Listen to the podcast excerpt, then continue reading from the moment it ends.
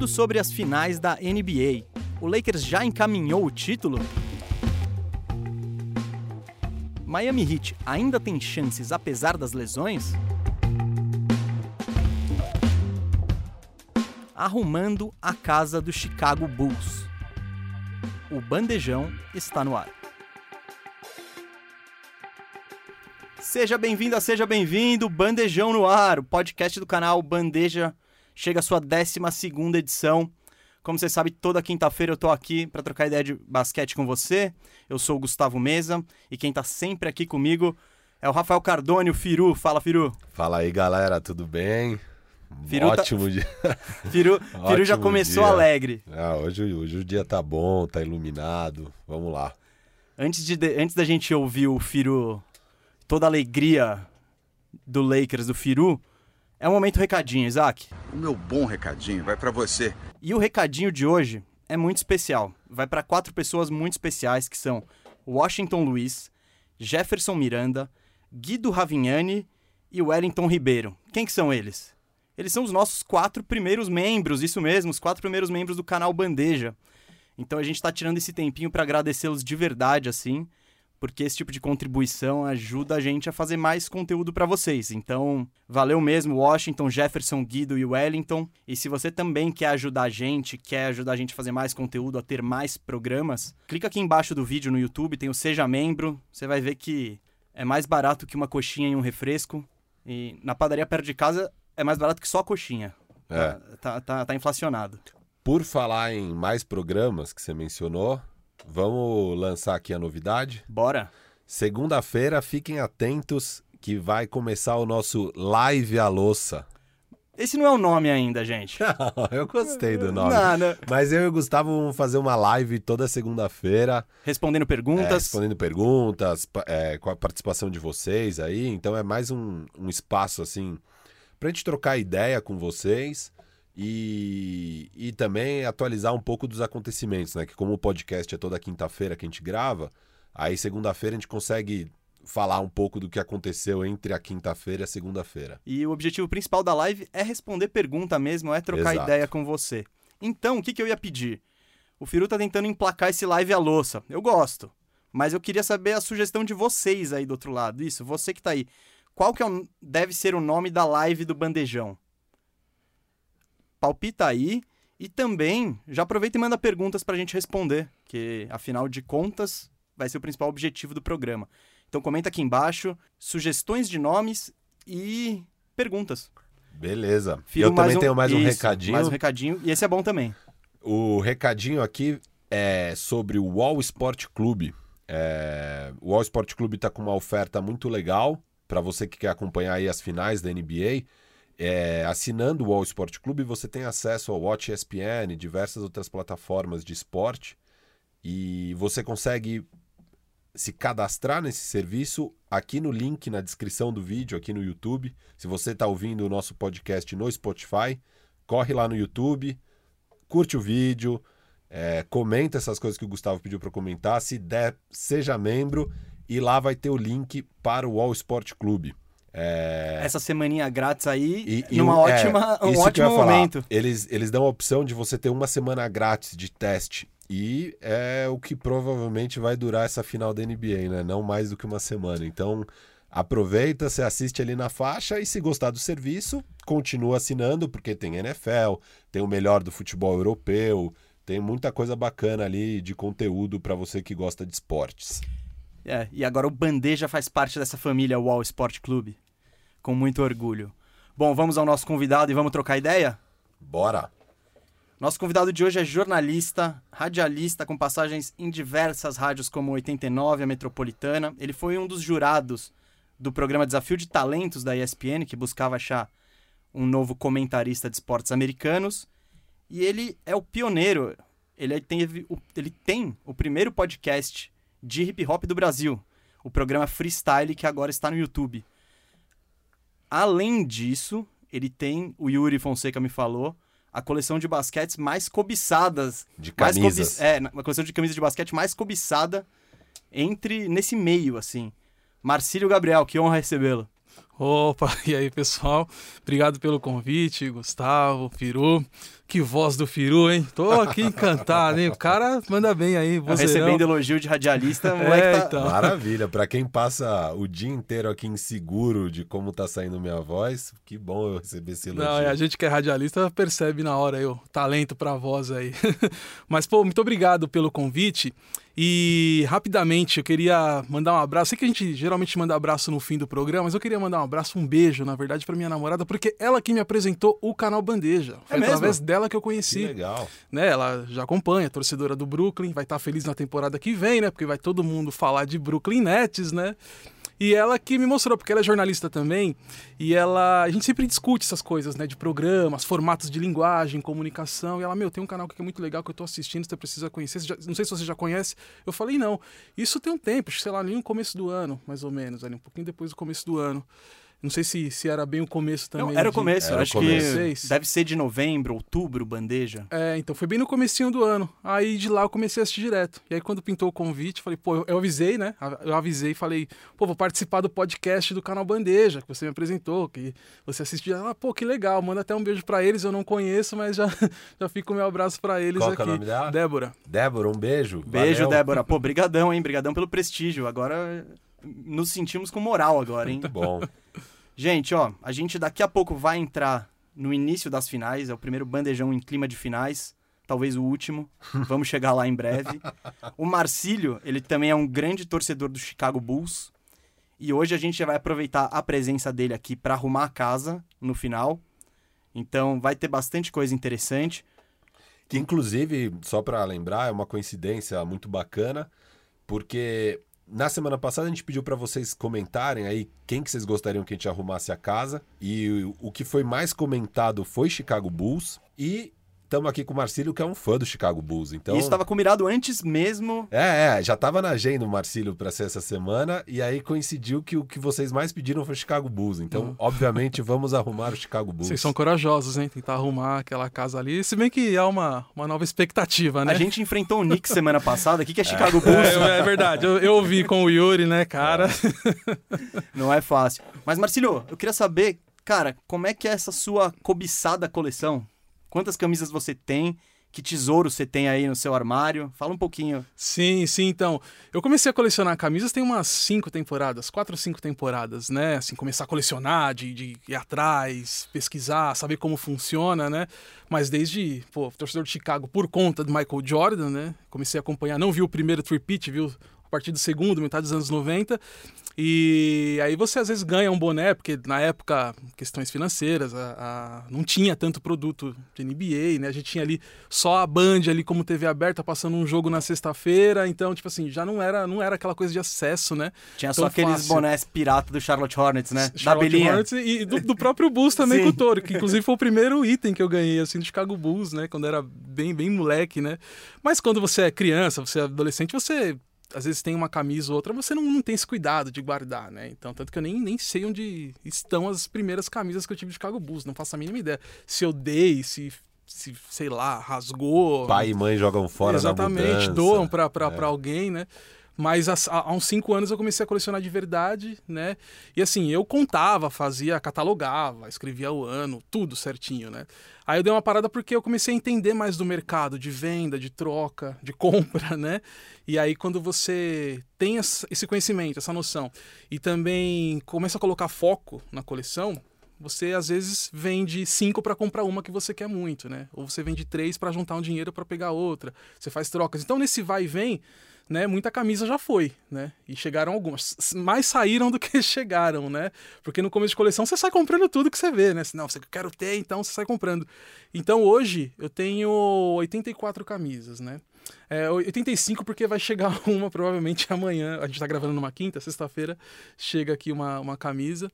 E eu cheguei a ter uma 130, né? Nesse lance de, de, de sair pegando. Não é uma super coleção em termos de números, mas em termos ali de, de objetivo, de foco, é uma coleção bem legal. Tem algumas que, com, com essa ideia do foco, eu quero ter as 11 aposentadas pelo, pelos Lakers, das 11 eu tenho 7 já, né? Então, assim, a, eu, eu, vou ter a missão mais difícil, que é a do Gael Goldrich, que essa eu tô já prevendo que é quase impossível Uau. arrumar, do Gael Goldrich. É, mas algumas mais difíceis, como Elgin Baylor, Jamal Wilkes, eu já, já consegui. Né? as que faltam, né? Das, da, das 11 que faltam, é Will Chamberlain, Jar West, essas são mais fáceis de achar. É, James Worth e Gail Goldrich.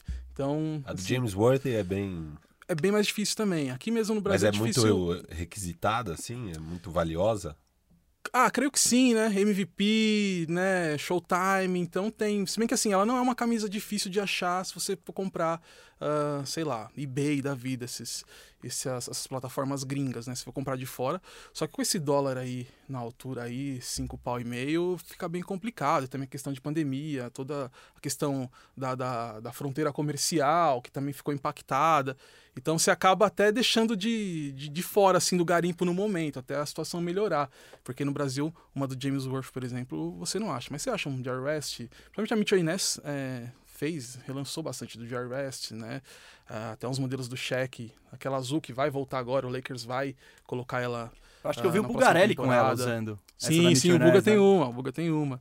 Né? Então é, tem ele, isso. É, ele fez um vídeo até falando. Sim, essa semana. É, essa semana. Então tem vários objetivos dentro, dentro da coleção e você vai ali mexendo, vai fuçando, vai garimpando, né? A gente, é um termo comum entre os colecionadores, que é o garimpo, né? Que é de você procurar em várias plataformas, conhecer outros colecionadores e ir trocando aí, tendo essas experiências.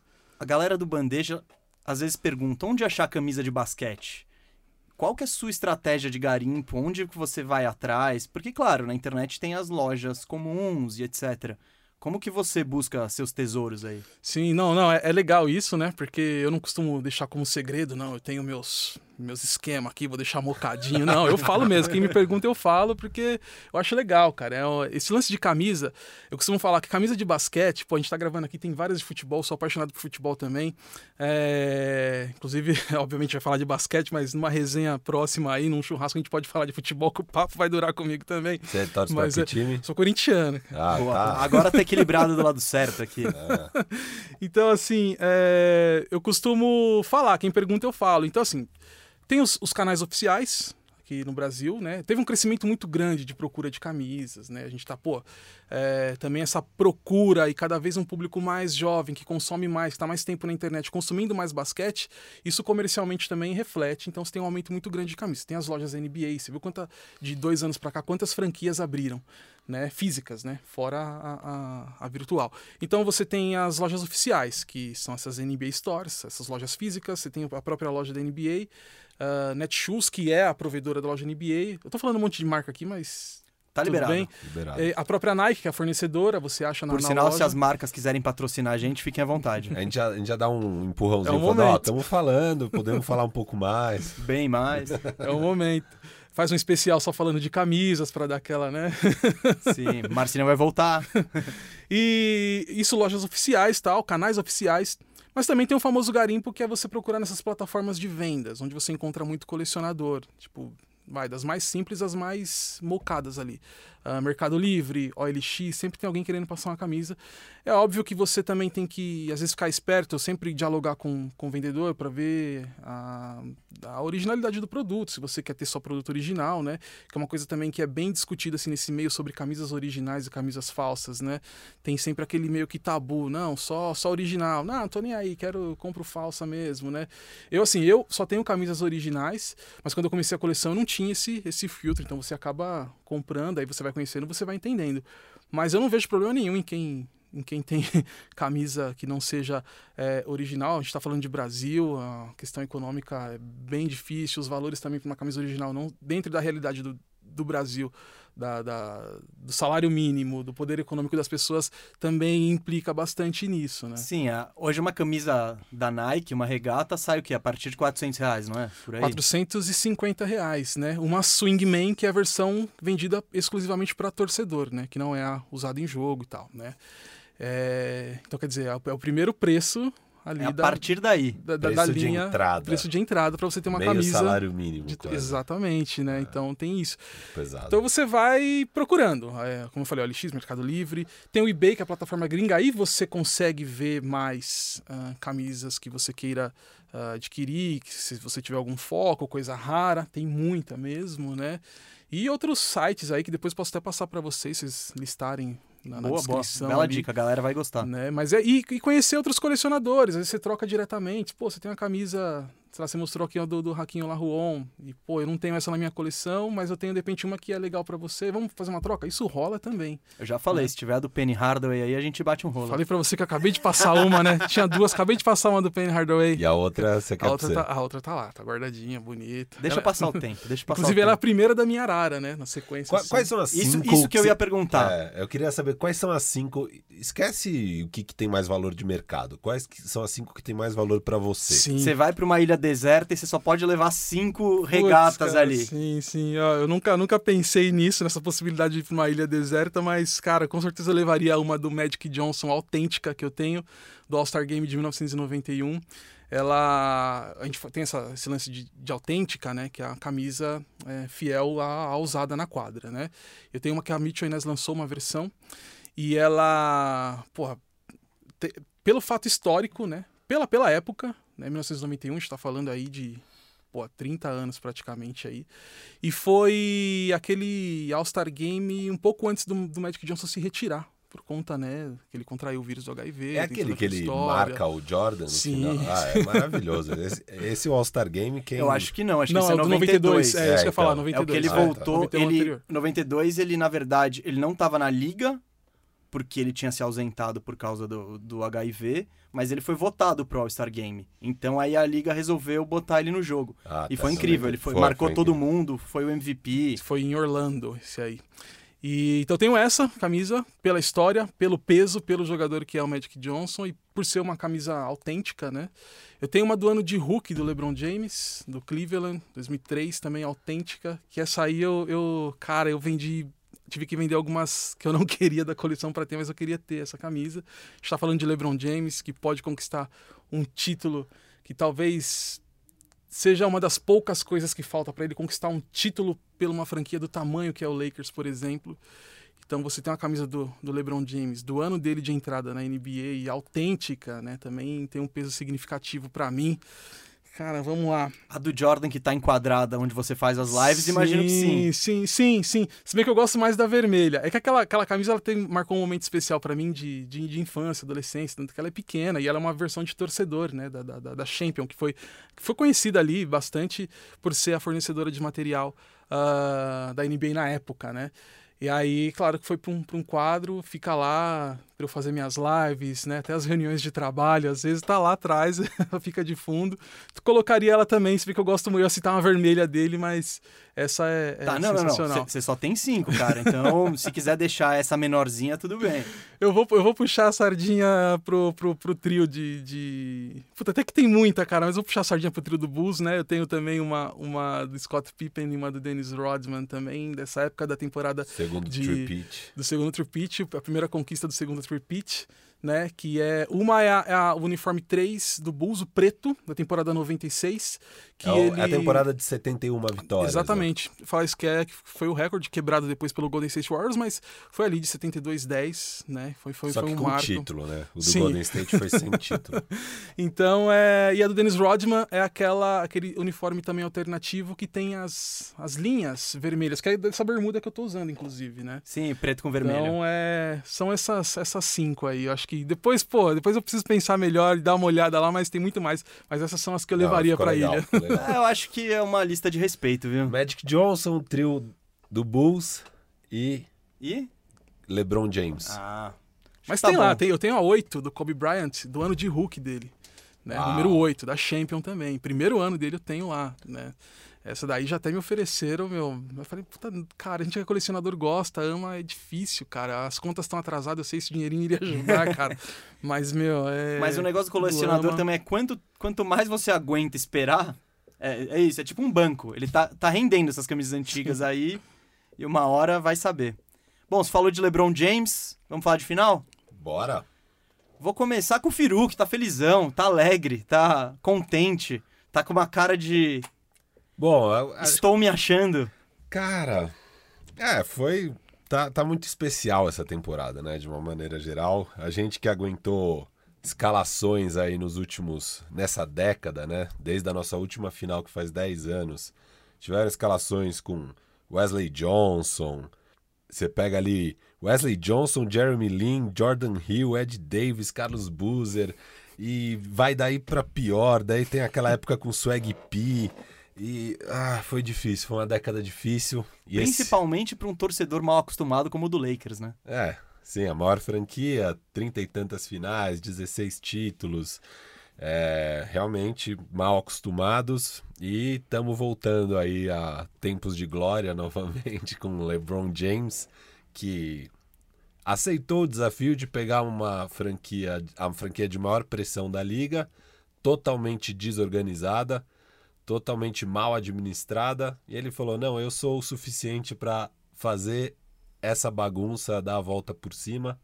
E em um ano ele pôs a casa em ordem e estamos aí rumo ao 17 título. É muito especial. Eu já antes da vitória de ontem, né, a vitória cacha, acachapante de ontem, é, eu já estava prevendo uma série um pouco tranquila para o Lakers. Eu falei no Bandejinha, que a gente lançou ontem mesmo, na véspera do jogo, a gente lançou o Bandejinha ontem de manhã, com uma prévia aí para a final. Eu falei Lakers em 5, só que eu estava muito tentado a falar Lakers varrendo em 4. Para mim não chega a seis jogos. É, agora mantenho o meu palpite.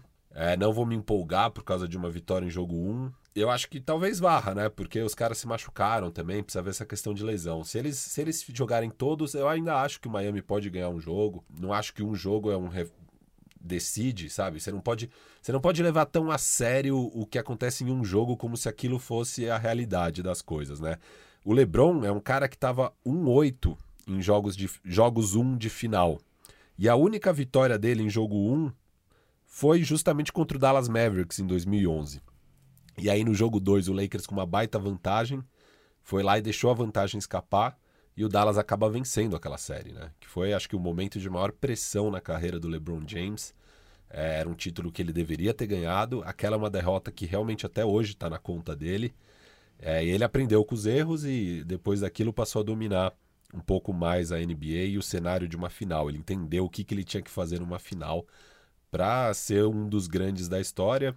E ele aprendeu direitinho, já tem três títulos e está indo agora rumo ao quarto título. Eu acho que aquilo que aconteceu em 2011, ele agora na entrevista pós-jogo mencionou esse fato, falou que até hoje aquele jogo 2 consome ele e ele não vai deixar isso acontecer de novo, obviamente. É... Sobre essa série, é... se você assistir, esses jogos todos tem no YouTube, inclusive. A postura do LeBron nesses jogos, ela é exatamente o oposto do que ele é hoje. Sim, sim, ele é passivo. É, eu, eu lembro até hoje de bolas, ele livre para chutar com chute de três, a galera. O, a estratégia do Dallas foi.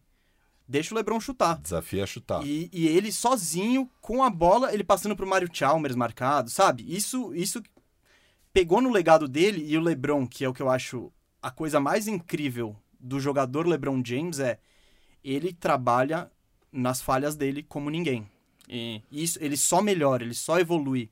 Então, depois daquele jogo em 2011, a final seguinte, ele não fez nada disso. Ele foi muito mais agressivo, ele chutou aberto e desde então ele se transformou de um cara que era uma debilidade em chute de três a um, vai, um especialista, a um cara que é, não dá para deixar chutar. Ele é um cara que hoje em dia, mesmo três passos longe da, da linha de três, ele mete bola, cara. Sim, então, você não é... pode, você tem que dar atenção para ele. Então, né, essa evolução do LeBron e, e, a maneira como ele encara as críticas, porque eu, eu vejo ele com muitas fases na carreira, sabe? Do tipo, no começo, ele era explosão. Batia para dentro e ninguém parava. Tá bom. Quando pegava uma defesa como a do Detroit Pistons, quando pegava um time mais duro que fechava o garrafão, ele ficava com menos alternativas. Aí a mídia chegava e falava: pá, mas o LeBron tem jogo no post. Ele criou. Hoje em dia ele é um especialista no post-up. Nessa final de 2011, falaram: ah, o ponto fraco do LeBron é o chute de fora. E ele trabalhou nisso até que hoje ele é um cara sem pontos fracos. Eu é. acho que ele é bem, bem cirúrgico e posso dizer que ele é um estudioso em real time, assim, durante a partida, né? Porque como você vê que ele, ele sabe o momento de agir, é, em, a, a determina, o, o momento exato e determinado para ele tomar certa atitude dentro de quadra, né? Como ele estuda o jogo quando o jogo começa, né? Não é só aquela coisa da concentração que você tem que ter antes da partida, que você estuda adversário, a questão mais técnica. É durante o jogo ele consegue fazer uma leitura que é desse cara que é totalmente experiente, né?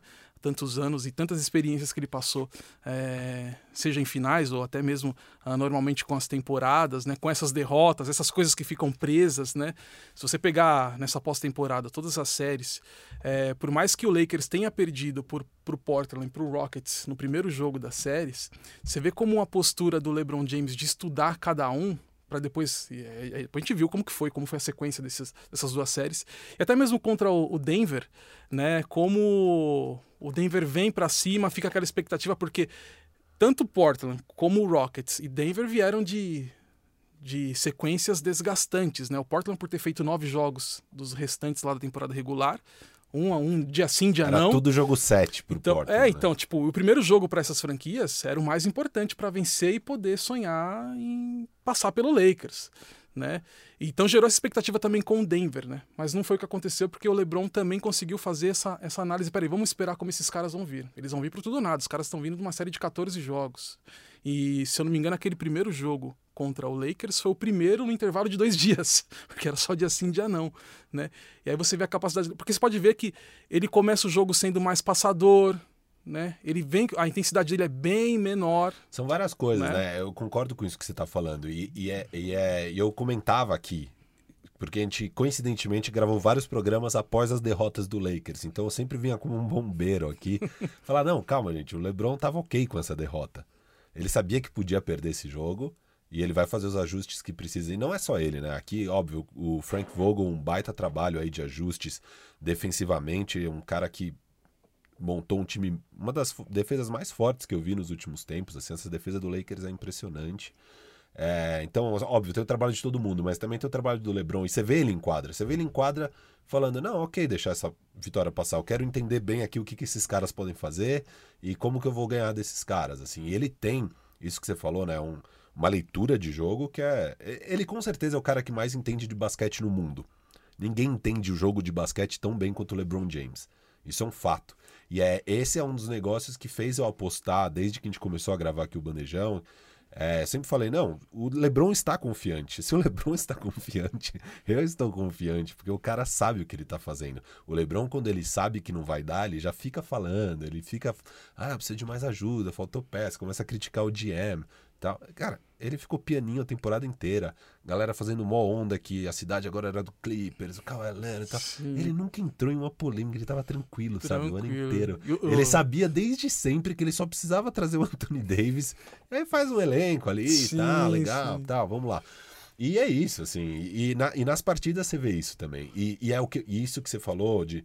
Você vê a postura dele, né? Então, o jogo 5 contra o Denver, né? Que era o jogo perigoso, porque Denver reage, sempre que parece que morreu, reage, né? O famoso a maldição do 3 a 1 É, né? então o Lakers estava na maldição do 3 a 1 estava ganhando por 16 pontos, igual o Clippers esteve, e deixou empatar, igual o Clippers deixou empatar. E aí parecia que ia repetir o filme, lá vem o Denver. Aí o LeBron James falou: não, agora eu vou mostrar o meu jogo. Essa e... foi uma das grandes. Essa tá. Claro que o LeBron tem uma porrada de grandes atuações. É, ele tem mas mais é... de 100 grandes mas atuações. essa tá lá em cima. Não, tá essa no top foi 10. épica, assim. A maneira como ele encerrou o jogo... É absurdo. Foi, foi isso. Ele, com o controle total da quadra até o fim, e na hora do fim, bola embaixo do braço e falou, gente, deixa comigo. É, porque ele, ele sempre controla o jogo, né? O ritmo do jogo, o andamento do jogo, as ações do jogo. Mas ali, além de controlar essas coisas, ele teve o, o, protagonismo, né? Ele fez todas as cestas, tipo... É, e... Ele não deixou que, o que aconteceu em outros jogos, de isso, a bola isso. cair na mão de outra pessoa que não vai meter o, o, chute. Isso, e ele sabia que ali era importante, não é a hora de falar, não, Danny Green, vamos lá, vamos ver se você esquenta. É a hora de falar, não, chega, eu preciso matar esse jogo agora, porque a pressão que ia ser o Denver ganhar aquele jogo e deixar um 3 a 2 e começar a construir a narrativa e deixar os caras acreditarem, não, você tem que você tinha que matar o Denver ali. no jogo 5. Porque senão o jogo 6 vira já um jogo 7. Que se o Denver ganha o jogo 6 também, aí esquece, é sabe? outro cenário, né? É, o jogo 7 você tá numa pressão absurda de deixar um 3 a 1 Então, o LeBron sabia da importância de ganhar aquele jogo e matar ali a série. Até pra encerrar de vez qualquer chance de comparar quem é Kawhi Leonard e quem é LeBron James, que a mídia entrou nesse barco no último um ano e meio aí.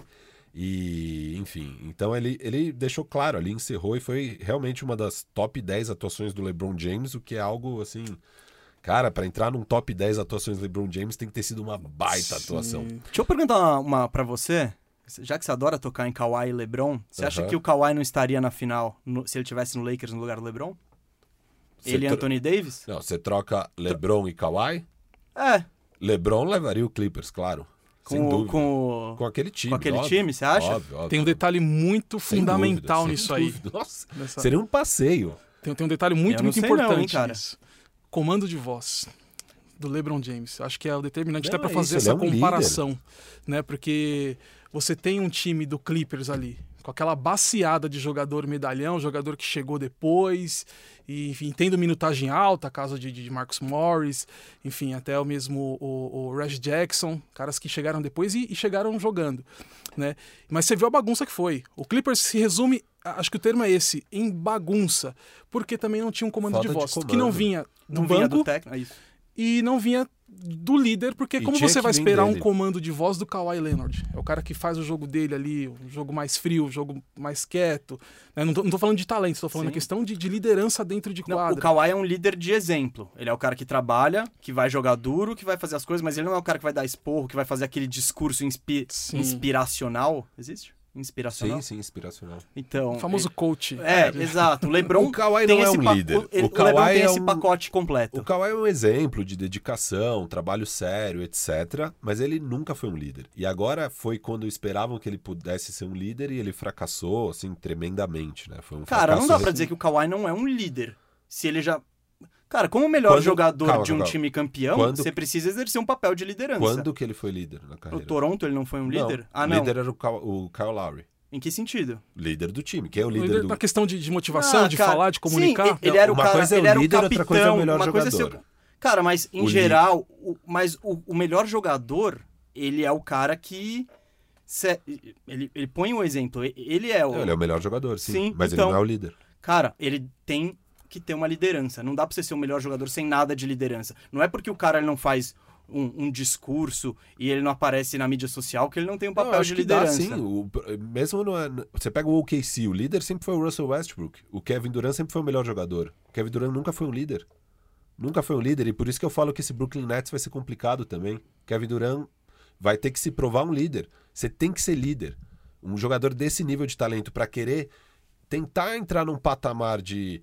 Porque tinha gente aí especulando, tentando começar a fantasiar de colocar Kawhi Leonard num patamar de LeBron James caso ele ganhasse o terceiro MVP de final pelo terceiro time diferente, esses papos, né, que tentam arrumar uma narrativa para comparar uns caras que não deveriam ser comparados. E pra Kawhi sonhar em estar nesse patamar, eu já falei sobre ganhar ou disputar MVP de temporada regular, que acho que seria um passo importante, mas outro passo importante seria de fato liderar um time ao campeonato. E ele nunca liderou. Ele estava num Spurs, que é um Gente, time não que tem como você falar que ele não liderou o Toronto a um campeonato, sendo que ele foi o melhor jogador do time Ele foi o melhor e jogador, o ele não era MVP o das finais. Não, ele como era- ele não liderou o time? Se todas as bolas decisivas estão na mão dele, se todas as jogadas importantes estão na mão dele. ele era Não o é- melhor jogador, ele não era o líder do time. Ele era o líder do time, pode não ser o líder emocional, o líder inspiracional, mas ele era o líder como exemplo e como que ele jogava. Eu, eu não, não tem como tirar essa liderança dele. O, o líder do Toronto, claramente é o Kyle Lowry, e ele repetiu os feitos assim de liderar esse time para mais uma boa campanha, mesmo com todas as lesões ao longo do ano, mesmo sem ter o Kawhi Leonard, muita gente não achava que o Toronto ia ter essa baita campanha que teve, né? E tudo bem, faltou peças, faltou gente decisiva para o playoff, tudo bem, mas você viu o papel de liderança do Kyle Lowry sendo exercido novamente por ele. E, e- e isso tá faltando no- no- na, na carreira do Kawhi Leonard, né? O Kawhi Leonard era, ganhou o MVP de finais, ele é um baita jogador e ele estava na incumbência de marcar o LeBron. Historicamente, quando o time ganha do LeBron, o MVP normalmente é o cara que estava no matchup com o LeBron no time, então até o Igodala ganhou o MVP de finais por causa disso. É, o Spurs era um time melhor que o Heat já naquela época, e, e esse é um título que eu nem condeno o LeBron de ter perdido. E o, então o Kawhi Leonard foi ali um MVP de final, mas ele obviamente não era o líder daquele Spurs. Líder é Tim Duncan, você tinha um grande líder no banco que é o Popovich.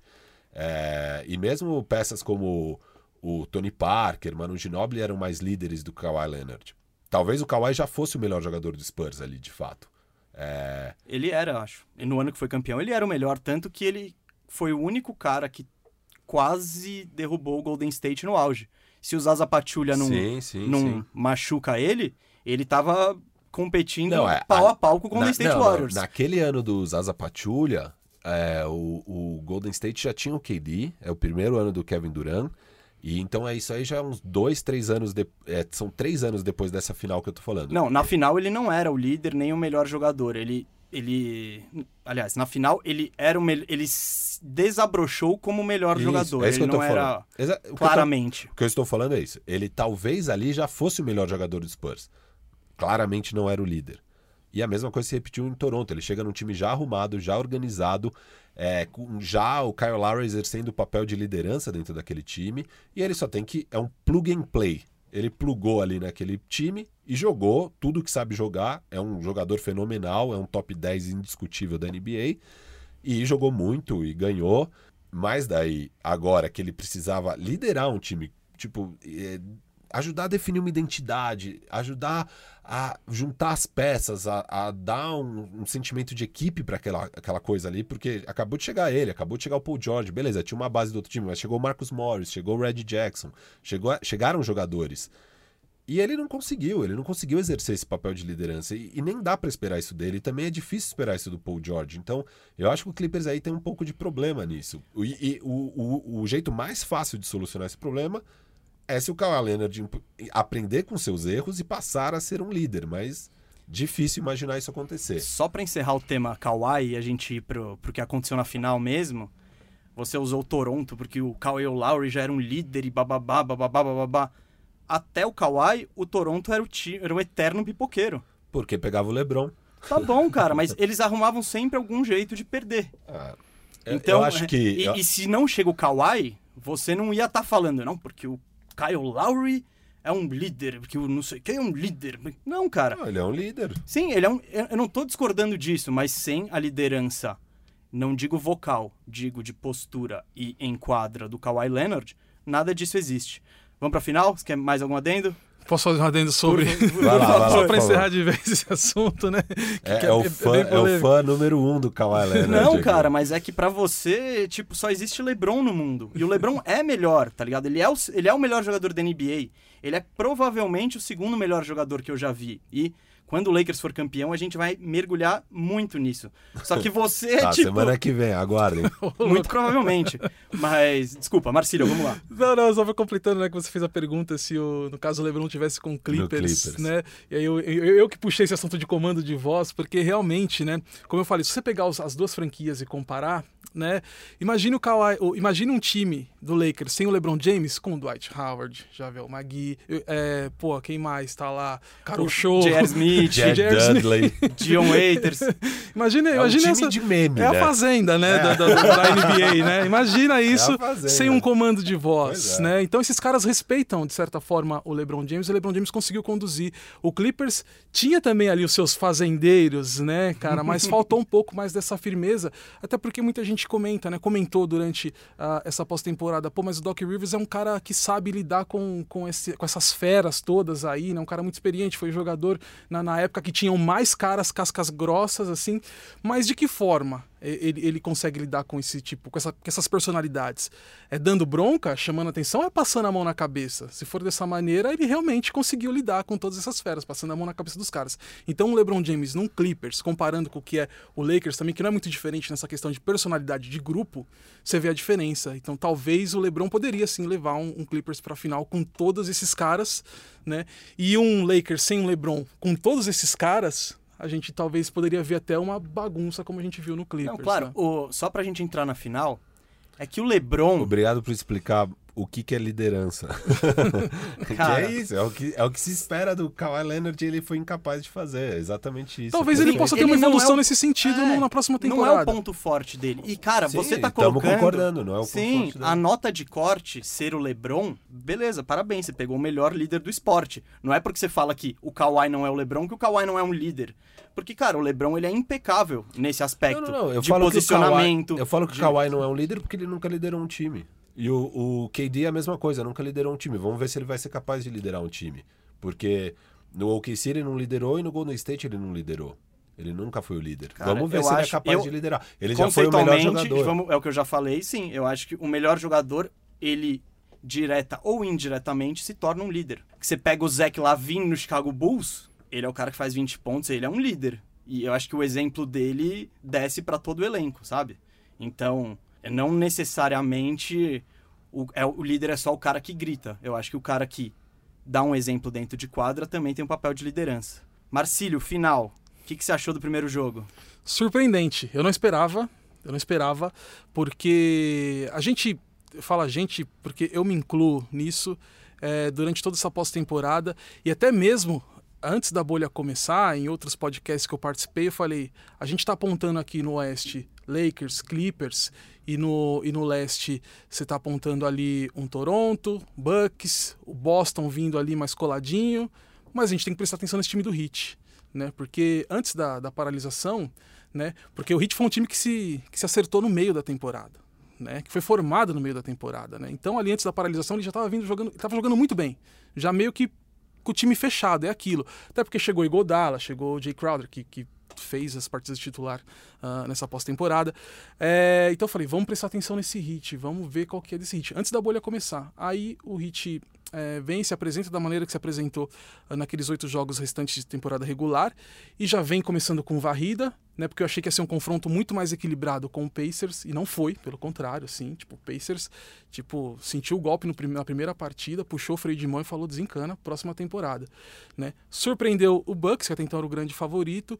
Então, assim, é, é, eu falo que me incluí nessa nessa turma, que me incluo nessa turma de que falou que o Heat apresentou o melhor basquete nessa pós-temporada antes das finais, porque realmente, de certa forma, foi. Né? Não só na questão plástica de ser bonito, mas questão tática. O Hit usou muito, muito recurso, muita estratégia, muita estratégia básica do basquete. Pick and roll, marcação por zona, que acabou sendo muito efetiva. Né? Coisa que a gente também assim não vê com tanta frequência todas as franquias usando é, esses conceitos básicos a todo momento, principalmente com primeira unidade, sabe? E o Hit implantou esse, esse sistema de jogo, né? Então por isso para mim foi uma surpresa, porque eu achei que o Heat iria oferecer mais, ia dar mais trabalho para o Lakers e ganhar o primeiro jogo. Essa foi minha aposta. Claro que a gente que tá palpita, a gente sempre palpita, né?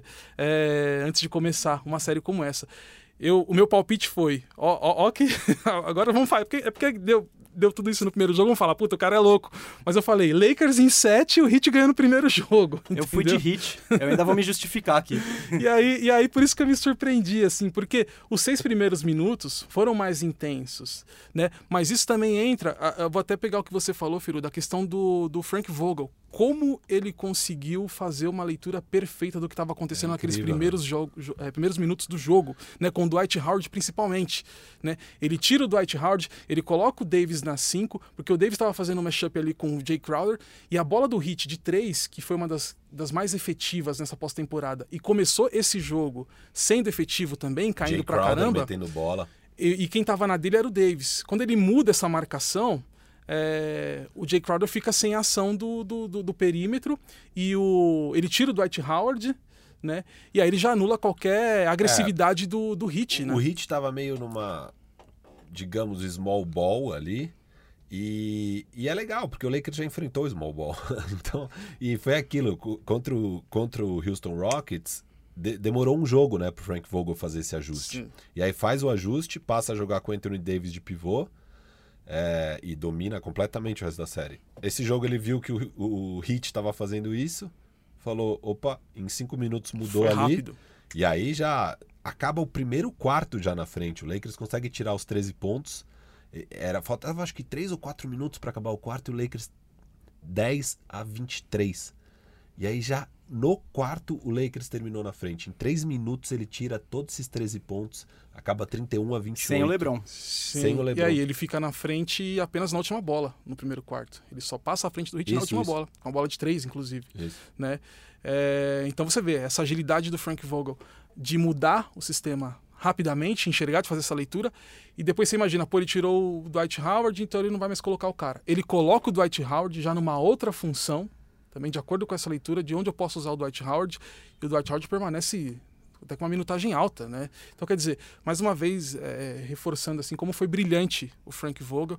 Também eu não posso esquecer até uma coisa que meu irmão estava me alertando quando eu estava trocando essa ideia com ele, é, vindo agora para cá, que eu estava falando muito de Frank Vogel, ele, puta, mas tem que lembrar também que você tem um Jason Kidd ali, que, que, que é um cara que a gente conhece bem, experiente, ele é da comissão técnica, às vezes também ele, ele pode ser essa, essa força ali, aquela, aquele mosquitinho no Sim, ouvido no começo da temporada diziam que ele era a sombra do Frank Vogel, né? Do tipo, ó, Frank Vogel, vai bem porque o cara tá aí também, né? Qualquer coisa eles te substituem. É, o. Jason Kidd é um cara que facilmente poderia ser o head coach de muitos times por aí. Ele até E- foi, mas não com muito sucesso. Não, é, ele foi, mas ele tem, ele tem condições para ser um head coach. Então, você ter ele na sua equipe ali como um assistente técnico é de muito valor, sem Sim. dúvida.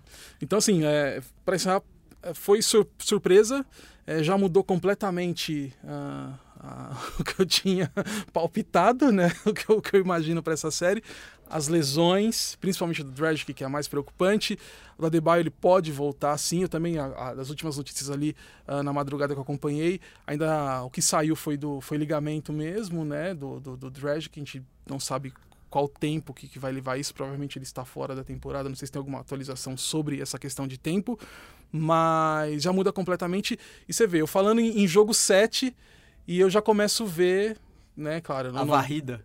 Cara, é uma, uma- é uma porta, assim, para uma varrida. Vamos ver como é que o Hit vai se comportar na próxima partida. Acho que a próxima partida de sexta-feira é, vai dizer muito o que, o que vai ser essa série, porque a gente vai ter que esperar ver como que o, o, o Hit vai reagir. Qual vai ser a postura? O que, que eles vão preparar? Qual a concentração para esse jogo? Vai vir já, tipo, beleza, a gente chegou aqui, já tá bom, a gente não era favorito para nada, ou vamos tentar com os últimos esforços aí. A gente tava falando de Jimmy Butler, né? Ele jogou no sac... ele sentiu, ficou em quadra, ainda era para ter saído porque a partida já estava perdida, e ele ficou em quadra. Ele deve ter voltado pro vestiário, tirado o tênis, o pé do tamanho, entendeu? Uma melancia. Então Em- tem isso também, É, né, eu cara? concordo com você. Eu acho que o Jimmy Butler, ele teve ali uma torção até talvez um pouco parecida com a que o Anthony Davis teve na série contra o Nuggets, né? Que ali na hora que aconteceu eu achei que ia terminar talvez a temporada do Lakers, mas daí ele volta pro jogo, termina o jogo e tal. E eu, eu acho que eles aguentam esse tipo de porrada, digamos.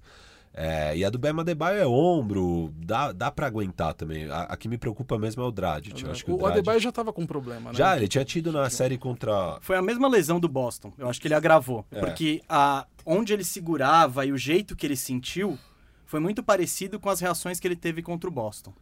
Eu acho que é a mesma lesão mesmo. É, não, é, eu acho que agravou. E Marcílio, aproveitando aqui, você achou que você foi louco de ir de Lakers em 7? Eu lancei a braba. lancei a braba do Miami em 6. Foi um ótimo palpite por 5 minutos.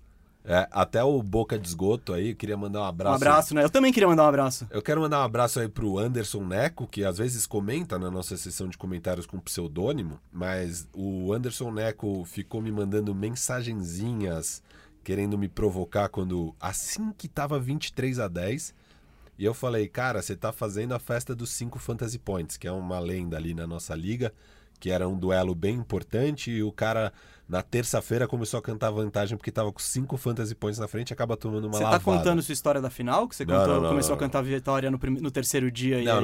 não. Tem um verbete na Wikipedia da festa dos 5 Fantasy Ah, tá, Points. a gente procura lá. E, e, e, foi, e daí eu mencionei isso. Cara, tá 23 a 10. Começo de jogo você tá fazendo a festa 5 Fantasy Points. Então o boca de esgoto ali, Anderson Neco. Ele tem um, um grande papel na zica do Miami. Em seguida foi 5, 55 a 25 pro Lakers. Logo em seguida dele ter falado isso. Então, muito obrigado aí pela, pela zica reversa. É, valeu por acabar com o meu palpite, Andinho.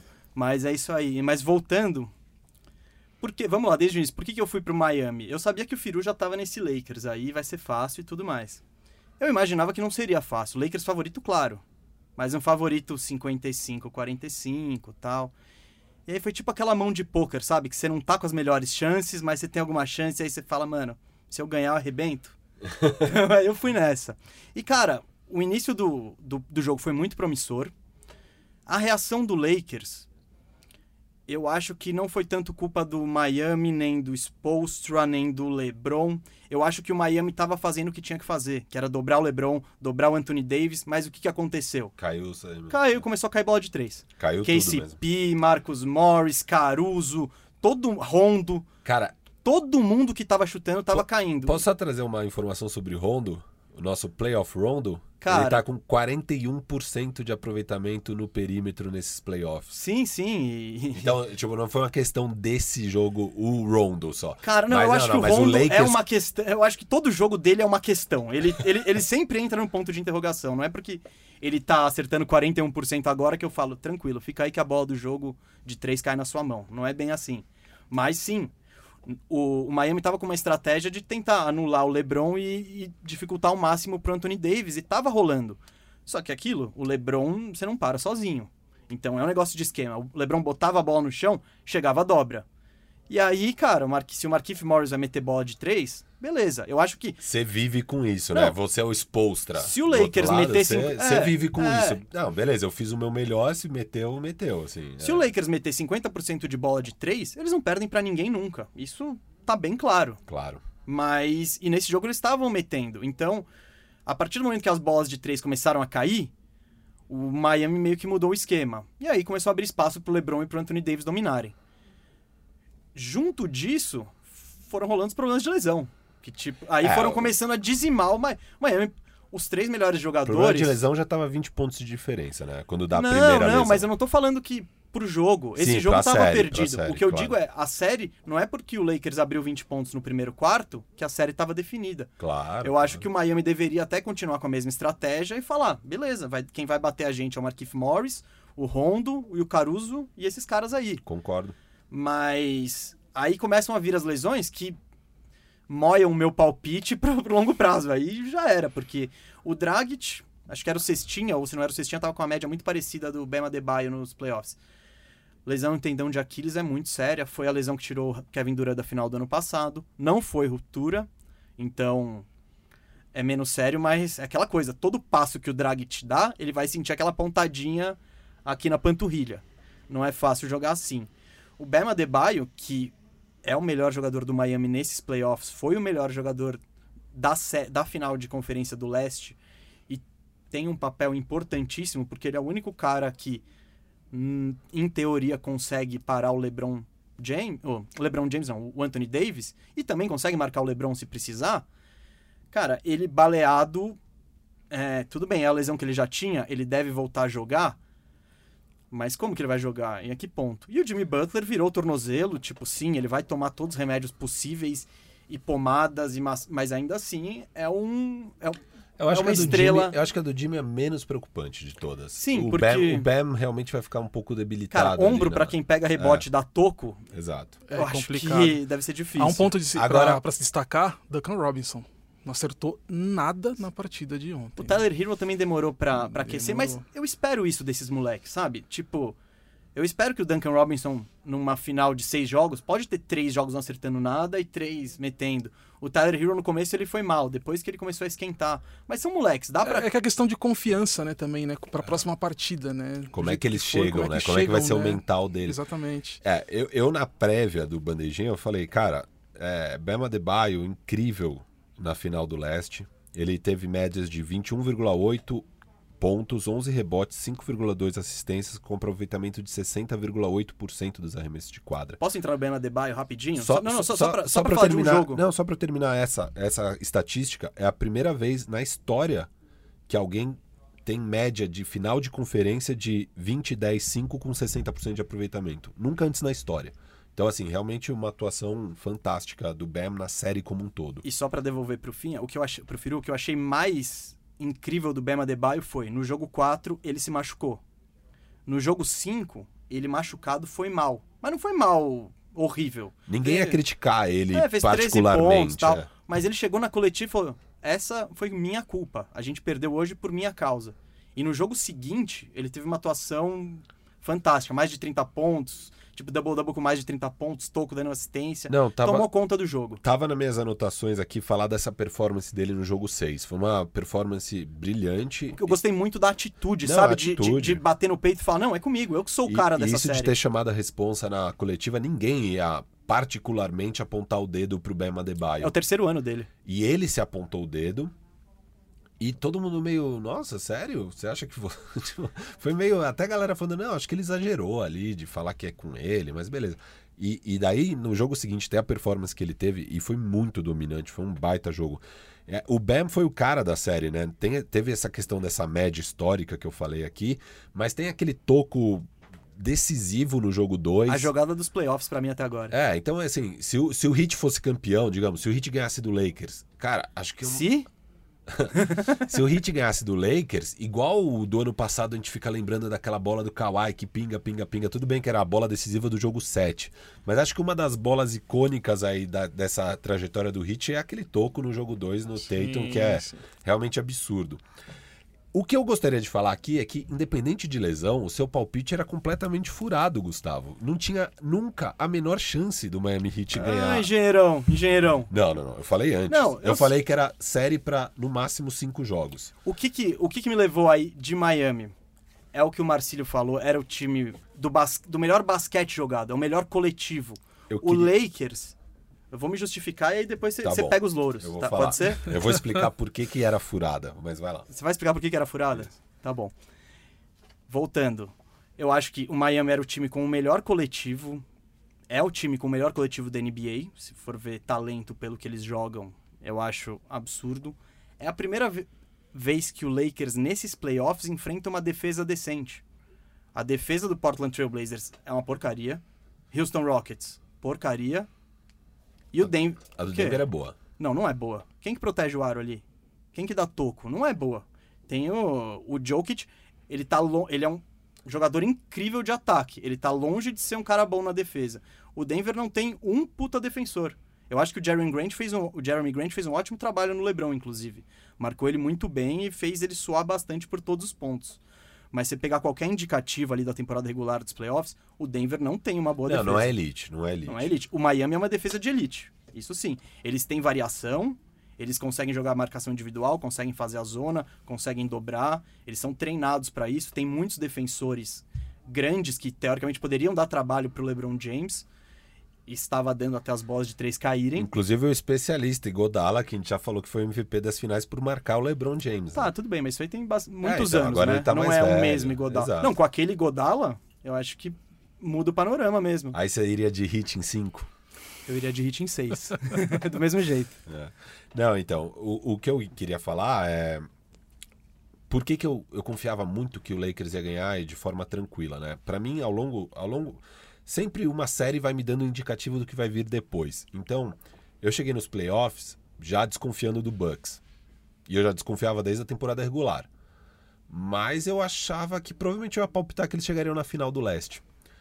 Só que aí, é, beleza, eles estão meio mal na bolha, mas o Lakers também tava mal na bolha, e tipo, tanto faz. Os times já estão classificados em primeiro, óbvio que vai estar mal.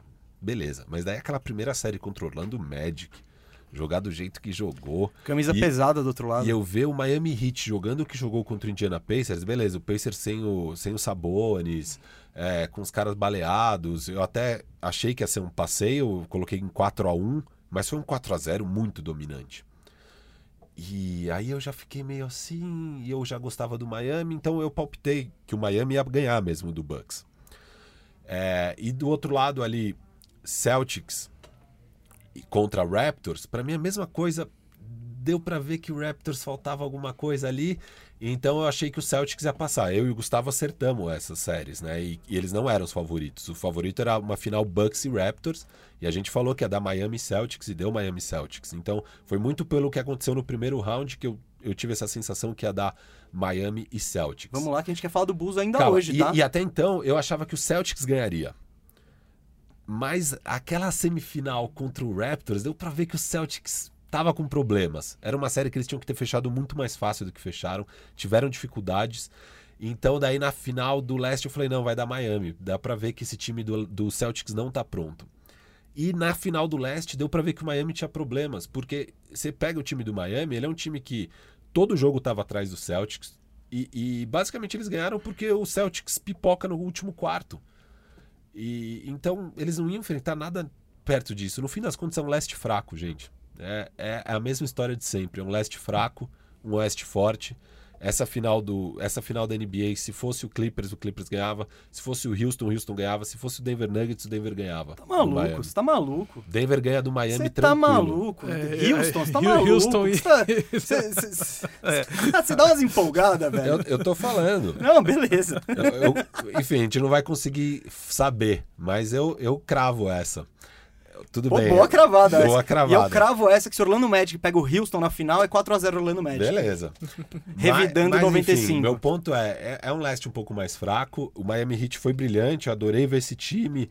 Muito legal a, a ética deles, o jeito que eles trabalham. O Jimmy Butler nem levou a família pra bolha, falou, não, é uma viagem de trabalho. é maravilhoso isso. Os caras do Hit só se relacionavam entre eles. Não, não se misturavam Sim, na bolha, sim. não queriam oba-oba, ficavam só no quarto um do outro, treinando, treinando. Jimmy Butler, três da manhã, com o som ligado, treinando. Então, assim, é um time que eu só tenho coisa a elogiar. Eu adorei ver o Hit, é maravilhoso. Eles estão Jo- muito mais longe do que qualquer um poderia imaginar. Exato. É isso. É- é- E, e é isso, eles chegaram, já cumpriram o objetivo, mais do que cumpriram o objetivo. Acho que chegar numa final de conferência já seria cumprir o objetivo. Chegaram na final da NBA. Cara, tem um futuro brilhante pela Brilhante. frente. Tem Tyler Hero, Duncan Robinson, Bam Adebayo, esses caras aí pros próximos E eles 10 têm anos. muito cap space. Eles Muito- estão na briga pelo Yannis Pelo já. então- Giannis. Ele- eles conseguem ainda se armar. Então é um time que realmente vai dar muito trabalho aí no futuro. Trabalho de construção brilhante aí de, de, de Pat Riley e companhia. O Eric Spoelstra é um baita técnico. Mas pra essa final aqui tava muito claro que não ia dar, assim. E o legal é isso, porque o Lakers já enfrentou de tudo, né? O Lakers enfrentou um backcourt pesado ali de CJ e Dame, empolgados, com o Nurkic vindo em grande fase. Carmelo também. E o. Carmelo, muito bem. A galera achava que ia ser uma série difícil, né, pro, pro Lakers. Aí depois enfrentou o Small Ball, aí depois enfrentou o Denver com o Jokic e o Jamal Murray, um duo de super estrelas. Então agora chega para enfrentar o Miami Heat e não tem muita novidade. Tanto que o Frank Vogel faz o ajuste em cinco minutos, não, de- não demora mais um jogo inteiro. Cara, mas esse ajuste que você tá falando, isso aí tava sendo. Eu, inclusive, eu li a coluna do Zach Lowe e eu vi o podcast dele. Mas esse era o tema que é claro que ele ia ver. É, Era a grande dúvida da série é como que fica esse matchup do Adebayo e do Lakers. Não, sim, mas sim, o, meu ponto é, como, como o Lakers já passou por tanta coisa aí, acho que. Mas ah, você, vai, você vai jogar de um jeito contra o Lakers, beleza. Então eu vou colocar o Anthony Davis é, de 5 e boa sorte pra você parar o Anthony Davis jogando de pivô. sim, esse ah, era o, eu vou jogar de outro jeito. do matchup. o Anthony Davis vai de 4. Puta, o que o Lakers vai pegar de rebote ofensivo, não sei o que, vai dominar, vai fechar totalmente a defesa com os dois grandes protegendo o aro. É- É muito difícil enfrentar esse Lakers, sabe? É um time muito superior ao Miami Heat.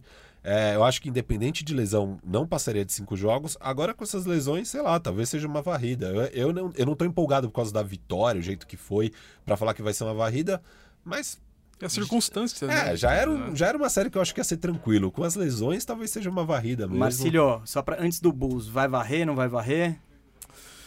Ah, é tão Definiu o perigoso, título, é tão- definiu já, né? Para um cara que tava falando em sete jogos e apostar numa, numa varrida, eu acredito que o, que o Lakers ah, vá ser campeão. Obviamente é um palpite, porque é, é, às vezes quando você vai falar de Lakers, os torcedores são mais fervorosos, né? Então. Imagina, que é isso, do Estamos com uma Lakers. demonstraçãozinha aqui. Do Lakers, imagina, É, então cara. não vou ficar cravando nada, né? Mas eu acredito com certeza que o já era meu palpite do Lakers ser campeão, né? Por mais que fosse em sete jogos, mas agora diminuiu. Como eu falei, abriu um caminho pra varrida, mas eu não quero cravar varrida. Eu vou apostar, eu vou ser um pouquinho mais resistente, vai, cinco jogos, tá eu, bom? eu ainda tô em 5 também. É, eu acho que eu vou, eu vou pra 4 se o Dragic realmente. A gente não pode fora. esperar você ir pra 5 ou pra 4. Eu, eu tô em 5. Então eu tá, falei legal. 5 antes, continuo em Continua. 5, tô em 5. Eu falei Miami em 6 e não tô mais com esse palpite. não, o Miami, pra ter alguma chance, ele precisa estar com 100%. Não tem.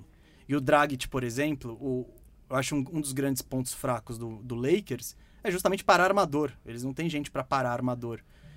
E o Dragic estava jogando em altíssimo nível. Então, só a ausência dele é um ball handler a menos, que faz muita falta. É, Dragic brilhante no, É, nos playoffs inteiros. Enfim. A não ser que o Kendrick Nunn aí despertar aí o... Exato, e ele é um bom jogador, né? Ele, ele foi o melhor rookie do Miami no Sim, ano, não sim. foi, não foi o hero, não foi. Ele, ele foi o cara dos jovens, mesmo o Duncan Robinson, não é rookie, né? O Duncan Robinson é, é. rookie também. Ele, ele é o primeiro ano na NBA, não é o primeiro draft dele. Tipo, ele, ele acho que é no ano Ele era de liga. É, no ano re- retrasado ele foi pro draft, não foi escolhido, foi pra D-League e agora tá na NBA. Então, assim, desses jovens do Miami, o, o, me- o melhor era o Kendrick Nunn. Ao longo, e nos playoffs o Dragic volta, volta super bem, o Nunn perde, perde espaço e vai mal nos minutos que tem. Sim. Mas realmente, ele pode ressurgir e jogar muito bem. É, ele é um bom jogador, o Kendrick Nunn.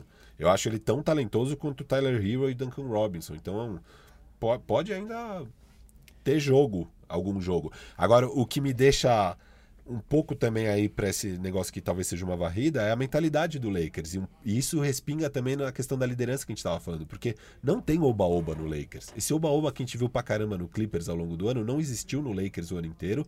E mesmo agora, assim, é, eles estavam ganhando de 3 a 1 não tem oba-oba. Ganharam o, o Oeste. Não teve oba-oba. Você vê o LeBron lá com aquela cara de. Nossa, icônica, aquela- né, aquela imagem, É, né? icônica. E ele faz de propósito. É, o LeBron sabe. O LeBron Não, não, sabe óbvio- exatamente o que ele tá que ele fazendo. sabe, é por isso que, por isso por que eu isso que digo ele é um o LeBron, líder. É, por isso que ele é foda. Não, Ele é eu, foda. eu acho ele o exemplo porque ele sabe se posicionar publicamente em todas as situações. Não, e é isso. E nisso não Ah. tem ninguém no esporte igual É. ele. Job ain't done yet. O- a gente não terminou o nosso serviço. Ah, ganhou o primeiro jogo. O que, que ele fala na, na coletiva? Tô puto com o nosso quarto quarto. Não podemos jogar um último quarto assim, porque você não pode dar chance pro adversário. E eu duvido que ele chegou no, no, no vestiário e falou isso, tá? Eu acho que ele falou. Ah, gente, você acha que ele chegou e falou, todo mundo lá, pô, legal, tamo na final, gente, que porcaria, esse quarto quarto foi um lixo, tal, tal, tal. Não, ele fala isso, eu acho que ele fala isso mais na imprensa, porque, pô, tem um outro lado, você é jogador, fala, cara, eu sou o Caruso, mano, consegui, cara, tô na final, que legal. Aí eu consegui esse objetivo, eu tô ali aproveitando, chega o cara pra mim na minha orelha e fala, cara, ó, você perdeu aquele corta-luz, você errou aquela bola de três livre, não é a hora. Eu acho que essa é uma postura muito mais não, não, pública eu acho do que ele, eu acho que ele não vai cobrar tão pesado, até porque ganharam o jogo. Mas ele também vai dar uma chamada assim, ó, sem oba-oba, não podemos jogar do jeito que a gente jogou. Com certeza ele Isso vai falar sim, isso isso, tudo. sim, mas é tipo, Sim, tons sim. e tons, né? Mas é- ele sabe lidar com tudo, ele sabe lidar com o vestiário e ele sabe lidar com a imprensa. É o que eu disse, e agora a gente vai pro Chicago Bulls. Bora. O LeBron é o exemplo perfeito. Ele é o melhor, ele é o líder, ele é o número um. O que não significa que outros não sejam. Viu, pessoal? O Gustavo não é um hater do LeBron. Go- Semana que vem, gente, vocês vão ver. É, Espera até eu falar do Kobe, pô. Pô, se- quando eu falar do Kobe, vocês vão ver o quanto que eu gosto do LeBron. Gente, Chicago Bulls. Uma das franquias. Agora. Calma aí, calma aí. Tem vinheta, Isaac? Entidade você vai, eu vou varrendo. Boa. Vamos arrumar a casa do Chicago Bulls, um dos times mais pedidos. Marcílio aqui, que tá louco pra voltar pros tempos de glória. Imagina um Lakers e Bulls daqui uns três anos na final. Cara, com o time que eu vou montar. Olha aí, Vai né? levar três anos ou já ano que vem? O leste tá fraco, cara. O leste tá aí pra quem quiser. Ah, acho que Marcílio, vamos começar. Com- Como, vo- com- qual é a realidade do torcedor de Chicago Bulls? Cara, a realidade do torcedor. É que assim, o Chicago Bulls, vamos falar de Brasil, tem uma torcida muito grande. Né? Inclusive saiu ontem uma listagem, né? Voltando rapidinho nesse lance de, de camisa e tal. O Chicago Bulls é a terceira franquia que mais vende produtos No mundo, né? no mundo. Né? E aí você vê que tipo, é um time que não, não vá muito. Inclusive, a última vez que foi ao- aos playoffs, o Jimmy Butler estava no time. Quer que, eu dê a Ah, escala- Quer que eu dê a escalação dos últimos playoffs? Foi em 2017, o time titular do Bulls era Jimmy Butler, Dwayne Wade, Rajon Rondo, Robin Lopes e Nicola Mirotic. Foi 2017 a última participação. Sim. Um quinteto que também. Não, ninguém foi mais tá. Não sobrou mais tá. ninguém. é. E o, e o Dwayne Wade, eu costumo falar que ele é aquele jogador que, que ele é de Chicago, né? E ele foi lá, não vou dizer que foi a passeio, mas ele pode falar que jogou pelo time do bairro dele, né? Foi só uma passagem rápida ali. Ele fez aquele contrato de experiência, acabou não, não ficando. Mas eu tenho uma camisa do, do, do Dwayne Wade no Chicago Bulls, também com a esperança de, tipo, o cara, mano, é o, é o Wade, né, meu? No Bulls, que legal, dá a camisa do cara. Mas é. O eu, eu falei esse detalhe do, do Chicago Bulls ainda vender muita coisa, ainda ser essa franquia representativa, né, na questão do torcedor, né? Tudo bem que tem essa, essa marca, né, também que, que vai além do jogo, né? O Chicago Bulls tem essa força também ah, na questão de imagem. Muito em função de Michael Jordan, anos 90, Claro, aquela coisa claro. toda. Mas É o, o Santos torcedor... e o Pelé. É Exatamente. isso. Vai estar sempre atrelado e vai estar sempre. Ainda mais junto. que a gente teve um ano. ah, o pessoal costuma até brincar que o Chicago Bulls foi o campeão é, moral da NBA por conta, esse ano, por conta do Last Dance, né? Que foi uma coisa assim Foi absurda, campeão né? na pandemia, vai. O Last Dance caiu bem nesse ano com o LeBron, Ah, foi né? bom demais. É, aliás, eu tinha levantado a bola aqui, que o Michael Jordan lança esse Last Dance pra tentar cravar o status deles de GOAT. Só que eu acho que ele deu uma motivada no LeBron. Pra... Eu falei que não foi a melhor estratégia, Michael Jordan, mas vamos continuar. E, e usando o mesmo, a mesma artimanha que o Jordan usou, que foi mostrado na série inteira, de que, tipo, se o cara me olhar torto, ele tá lascado no Arrumar próximo jogo. motivação de onde não tem. Onde não tem. Então, assim, o, o mesmo o Chicago Bulls é, não ter ido para playoff há, há um bom tempo, não ter uma franca, não ter um time, né, de jogadores com super estrelas. Você tem o Zach Lavine que vocês citaram que é o líder desse Chicago É. Bulls, né, mas é o jogador ali que tem ali que tem uma representatividade maior, questão de talento, de, de aparecer mais, né, o cara que ainda vende as camisas, né, das novas, enfim. É, então assim, você tem muita torcida do Chicago Bulls é, e os torcedores do Bulls, é, eu vejo que, por mais que seja. Que em quantidade seja muito grande, não são todos que são daqueles mais corneteiros, que acompanham mesmo de, de, de- de falar, de, sabe, a Ficar famosa. puto. De ficar bravo, de, de falar, puta, esse cara que não sei o quê, né? De acompanhar trocas, Posso acompanhar lançar uma teoria? contratos. Eu acho que é o pessoal que acompanhou lá na década de 90 e aí eles foram largando. Foram largando, não foi ganhando nada, foi largando. Aí que time você torce? Ah, eu torço pro Bulls. Aí sobrou os. É, aí, ou, ou sobrou os caras que não estão nem aí, ou sobrou os caras que nem você. Então é uma, é, é uma- a torcida, tem uma pequena parte da torcida que, que é mais corneta, mas a grande parte não, né? É que é muito bandwagon, né? Total, Muito, total. Que é o que vai acontecer com o Warriors daqui uns 15 anos, quando passar essa fase brilhante aí do Warriors. Então, o que eu vejo da franquia do Bulls, assim, é perto do que tinha, hoje, o Bulls, pro torcedor, ele passa uma nova expectativa. Não é uma expectativa de agora vai, mas eu acredito que pela postura do, do novo front office que chegou, é, já deu para ver que pelo menos eles não vão ficar naquela coisa de né, né, é tanque nem playoff Sim. sabe? Meio de, de, de tabela. Se você, sem saber quais são os objetivos reais. Até porque nessa temporada, quando chega Satoransky, Tadeusz Young, que são os caras né, ali que, que já vinham de outras boas passagens, né, chega para reforçar um, um time, é, você imagina, pô, esse time pode. Aí você tem a entrada do Kobe White, o draftado, que foi muito bem, você fala, pô, o time pode ser que, que busque alguma coisa ali, mas começou, em- empolgou um pouquinho ali no começo da temporada, mas depois entrou no modo busca que a gente já conhece, de tipo buscar um tanque ou de repente não, não almejar nada ah, além ah, de, de alguma expectativa ah, na temporada. Então, assim, hoje pro Bulls, assim, perto do que vinha, essa nova expectativa, eh, essa essa nova vontade que o front office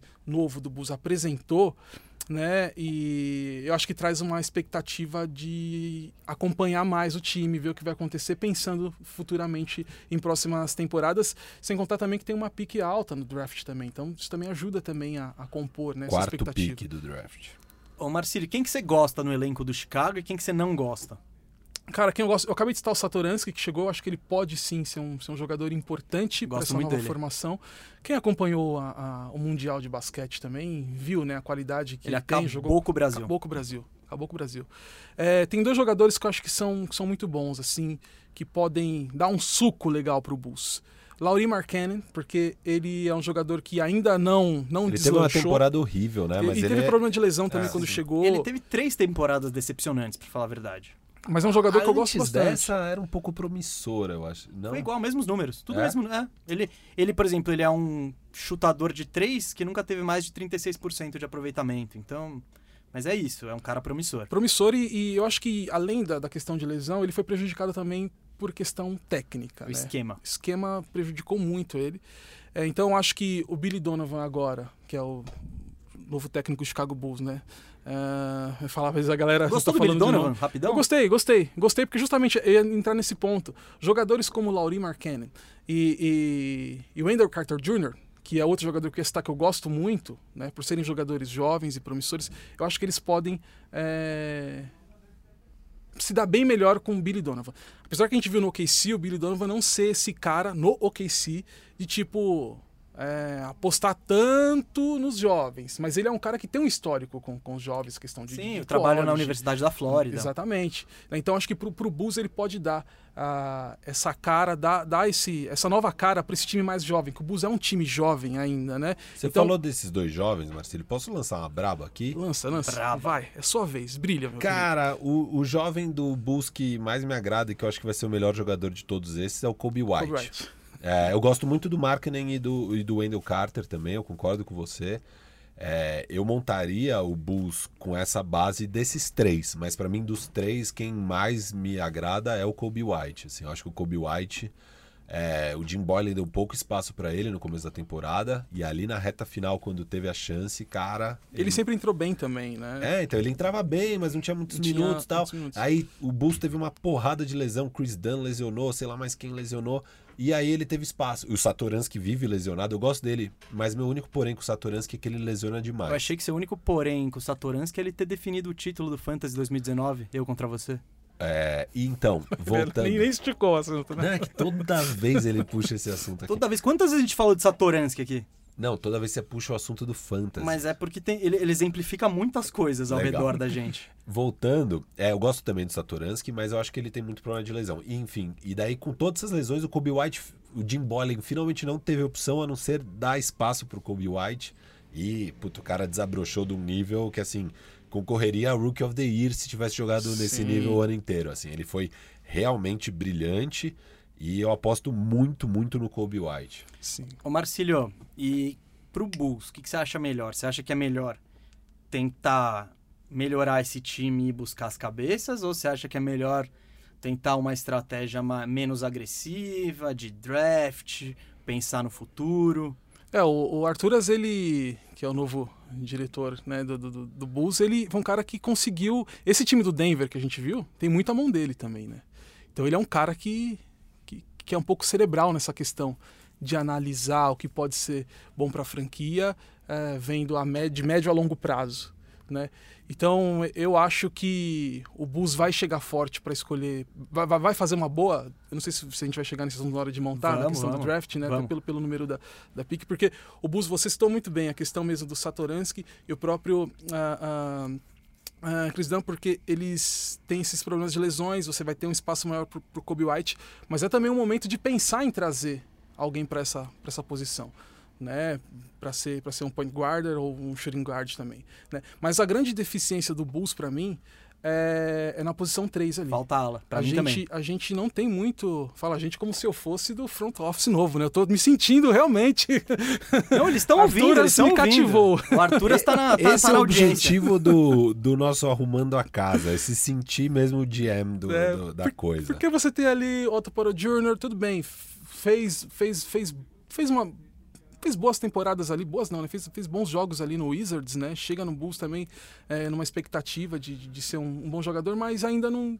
Né? Nossa, uma vergonha ele. É, o desempenho cara, do Otto Porter no, no- Chicago, Bulls foi- Deus. foi- foi ele é um jogador que eu gostava, mas, meu Deus. a expectativa ah, com ele era bem maior, né? E você tem o Zach Lavine. Eu acho que quando você cita a questão, né, Firo, de montar em cima desses jogadores, Kobe White, Wendell Carter Jr., eh, Laurie Markkinen, ah, eu acho que também dá pra você incluir o Zach Lavine. Por quê? O Zach Lavine era um cara que não ia ficar no Chicago Bulls até meses atrás, porque quando Arturas chega e pinta, não sei se você lembra, pintou a notícia de que Jim Boyle iria renovar com a franquia.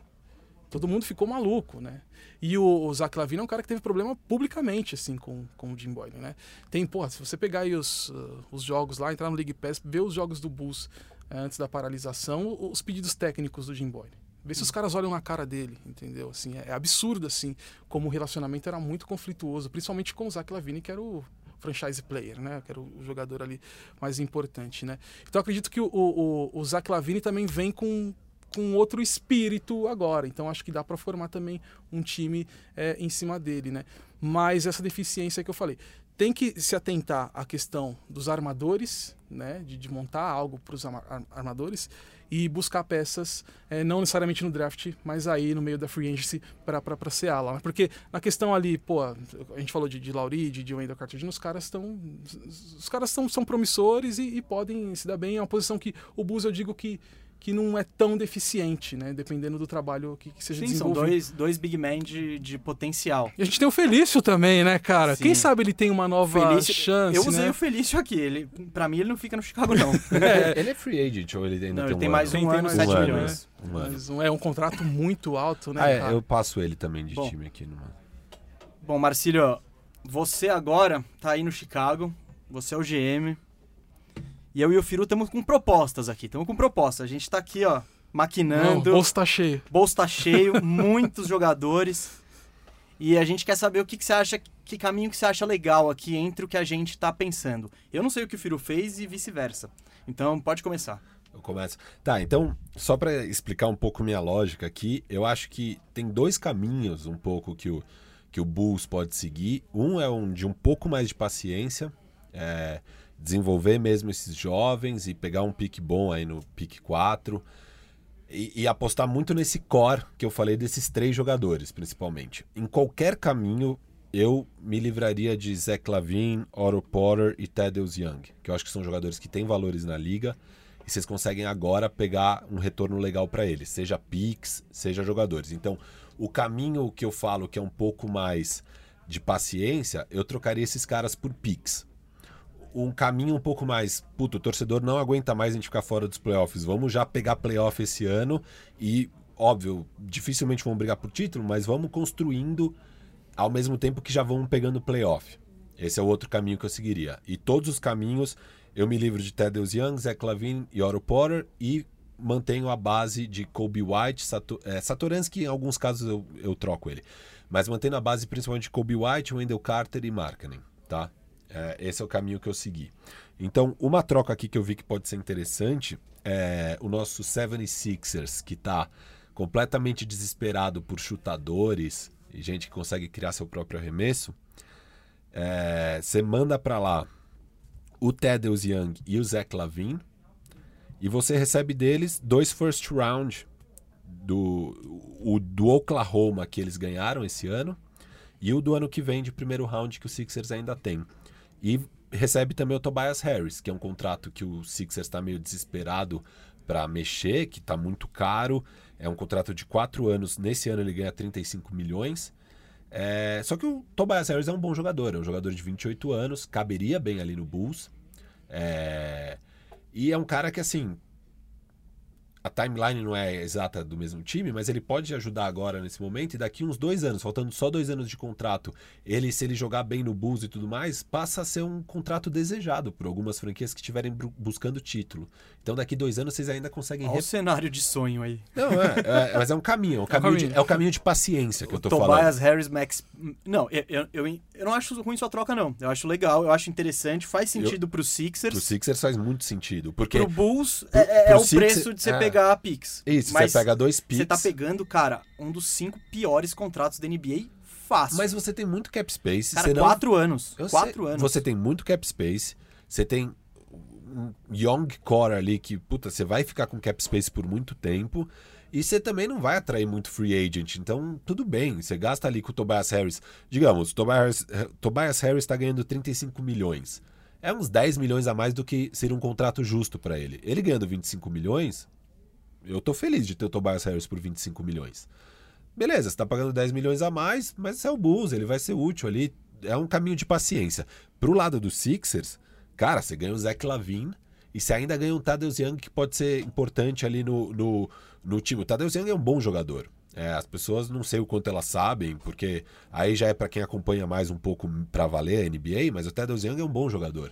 Ele, é muito, ele seria muito importante para um elenco. Ele é um cara útil. Ele é um cara útil. E o Sixers precisa de caras úteis. O elenco deles. Mas especificamente o Thaddeus Young, eu não. ele é um essa cara que joga- rotação- consegue jogar de 3, de 4. Sim, mas o- consegue... ele não é já um cara. Ele não tem um chute bom o suficiente pra ser três. Eu já acho que ele é um cara, ainda mais na NBA que ficou mais baixa. Eu hoje vejo o pra uma Young praticamente com unidade? quatro.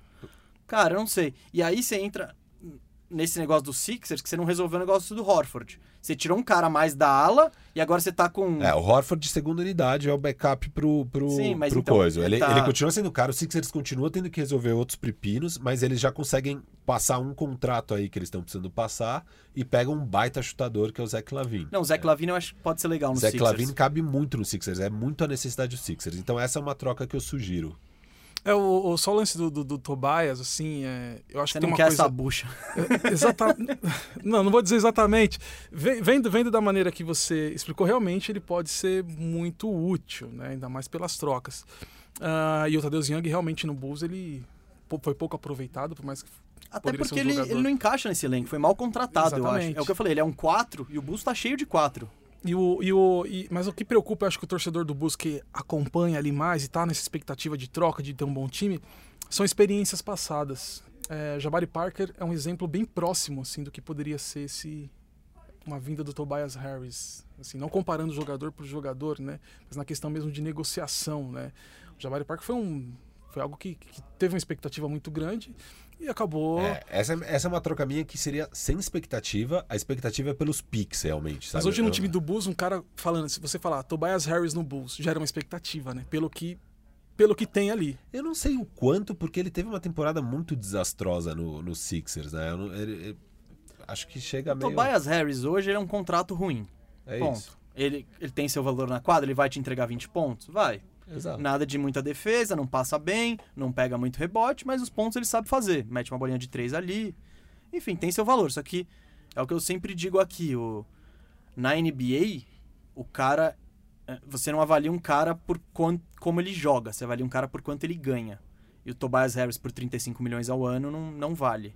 Ah, sim, é isso. Por isso que você Sim, tá pegando picks. Exato, é, É. é o, é o contraponto. O-. Uma parecida com essa que eu também faria, o Bucks está precisando de, de jogador que consiga fazer arremessos. E o Bucks está precisando entrar aí na Luxury Tax e pegar uma estrela para até para tentar convencer o Giannis a renovar. Então eu mandaria o Zach Lavin para o Bucks. Você pega ali Robin Lopes e Ilyasova, que estão no último ano de contrato. E pega dois first round. O desse ano via Indiana e o do ano que vem, que é do Bucks. Robin Lopes voltaria, né? Pela isso, sua, isso. Pela e- sua ideia. exato. E Robin Lopes, que já tem uma identidade aí com o Bulls, volta. Essa é uma outra troca que eu faria. Cara, sobre isso, é, eu acho que talvez você, tenha, você esteja vendendo o Lavin meio barato. Eu não sei qual que é o valor Dois dele. first rounds? Do Lavin? Cara, mas são first rounds, que- mas são first round- rounds ruins. São.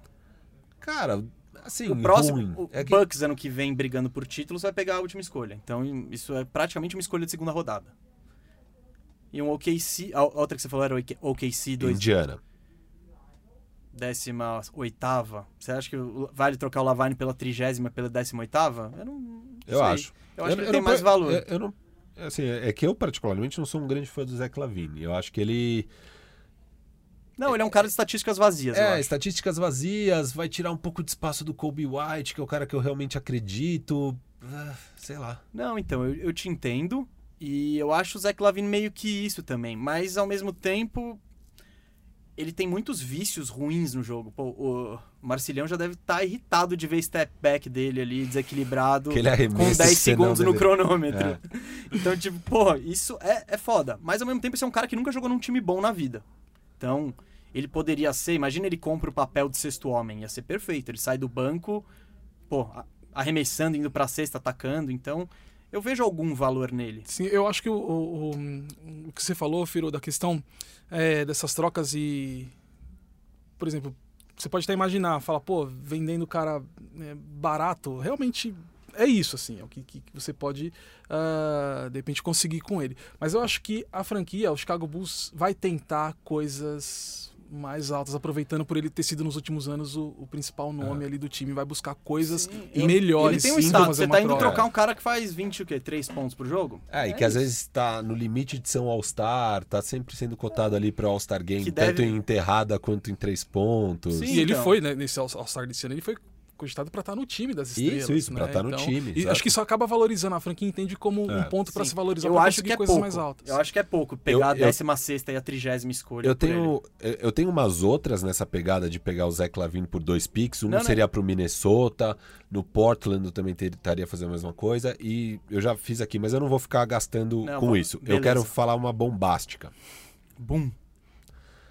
Cara, essa aqui eu fui longe. Ó, seria legal também com. Mas ela é viável ou você tá viajando? Não, é viável. Com o Ah, Golden tá. State Warriors também daria, nesse mesmo esquema do Lavine por vários, por uns dois picks. E também com New Orleans Pelicans ficaria interessante para todos os times. Então esse meu caminho de com calma tem vários Sim, caminhos o, que dá. o- o- Aquela E- coisa, pra que- despachar é fácil. Exato, porque o Zé Clavin tem valor, ele é um chutador e tudo mais. Muito time tá precisando de chute, de arremesso. Então, você consegue ir por esse caminho. Pegar um Ah, contrato ruim e escolha de draft. Isso aí é, é- Eu acho que tem muitas opções. É, agora eu vou falar de uma bombástica aqui que eu pensei, cara.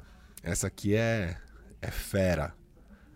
Nossa, eu fiz tanta, gente. Tem até com o Kings. Com o Kings tem uma legal, que vocês pegariam Bélica é, e vários picks. Mas vamos lá. Uau, hein? Essa é a legal, Bielitsa e Pix. Isso que eu ia Uau! falar.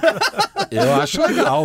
Pro Zé Clavin pegar três picks mais o Bélica. pirou aqui. do- Não, não. Mas, ó, a, a minha bombástica, vamos lá. Uma troca entre quatro times. Tá pronto? Quatro times, vai, vai. Troca entre quatro times aqui. Bulls, Termina, o Bulls é o último que vai receber. Quem recebe o quê aí no sua troca? tá.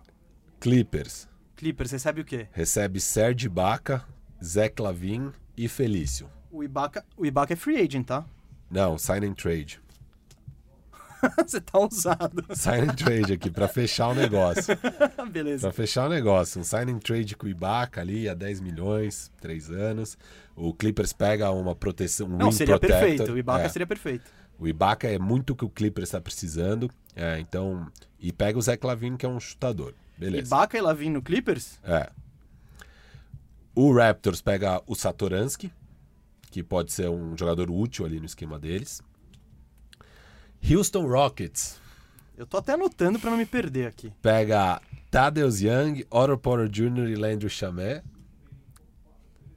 Otto Porter, um contrato, só falta um ano, 28 milhões. Essa que é a grande sacada pro Rockets. Sim, o, o- o Porter, ele- o valor dele é esse. É esse. Ele, É limpar o, 30 milhões do cap space pro ano Isso, que vem. o Rocket se posiciona para a próxima off-season, tendo aí o James Harden e se livrando de Russell Westbrook.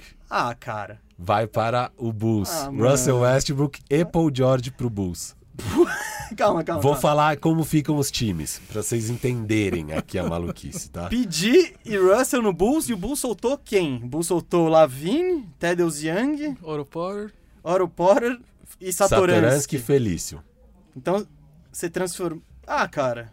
E, e se precisar dar um pique aqui para adoçar um negócio aqui ou ali, pode dar um piquezinho. Não daria o número 4 desse ano. Isso aí eu acho que é uma Off limits. coisa- é uma coisa que o Bulls precisa ficar com Precisa. esse pique e tudo mais. Então os times aqui, só para vocês entenderem como ficariam os times. O Raptors era praticamente a mesma coisa, só perdeu o Gasol, que acho que eles já vão perder de qualquer jeito. O Gasol não, Ibaka. desculpa. O Ibaka, que eles já vão perder de qualquer jeito. E ganharam um jogador útil, que é o Satoransky. É, então, com certeza, o Raptors topa. O Houston Rockets perde o Russell Westbrook, que é um encaixe absolutamente bizarro e um contrato longuíssimo. Você consegue, consegue se livrar do que talvez seja o pior contrato da NBA. E pega. Contrato que você queria pôr no Knicks semana passada. Isso. Mas a gente tá falando de Knicks e Bulls. e Agora eu quero pôr no Bulls. Agora eu quero pôr no Bulls. Se eu vou- semana que vem for outra É. franquia, ele vai meter vou- o vou Rose lá também. A não ser que seja uma franquia boa, mas vamos lá. Ó, o, o Rockets, então, você tá com o Otto Porter que vai livrar espaço e você consegue se posicionar pra free agency. Enquanto isso, você pega mais um chutador no Landry Não, esses, esses dois caras... cê- O pacote do Houston tá bom. Esses dois times você tá topando.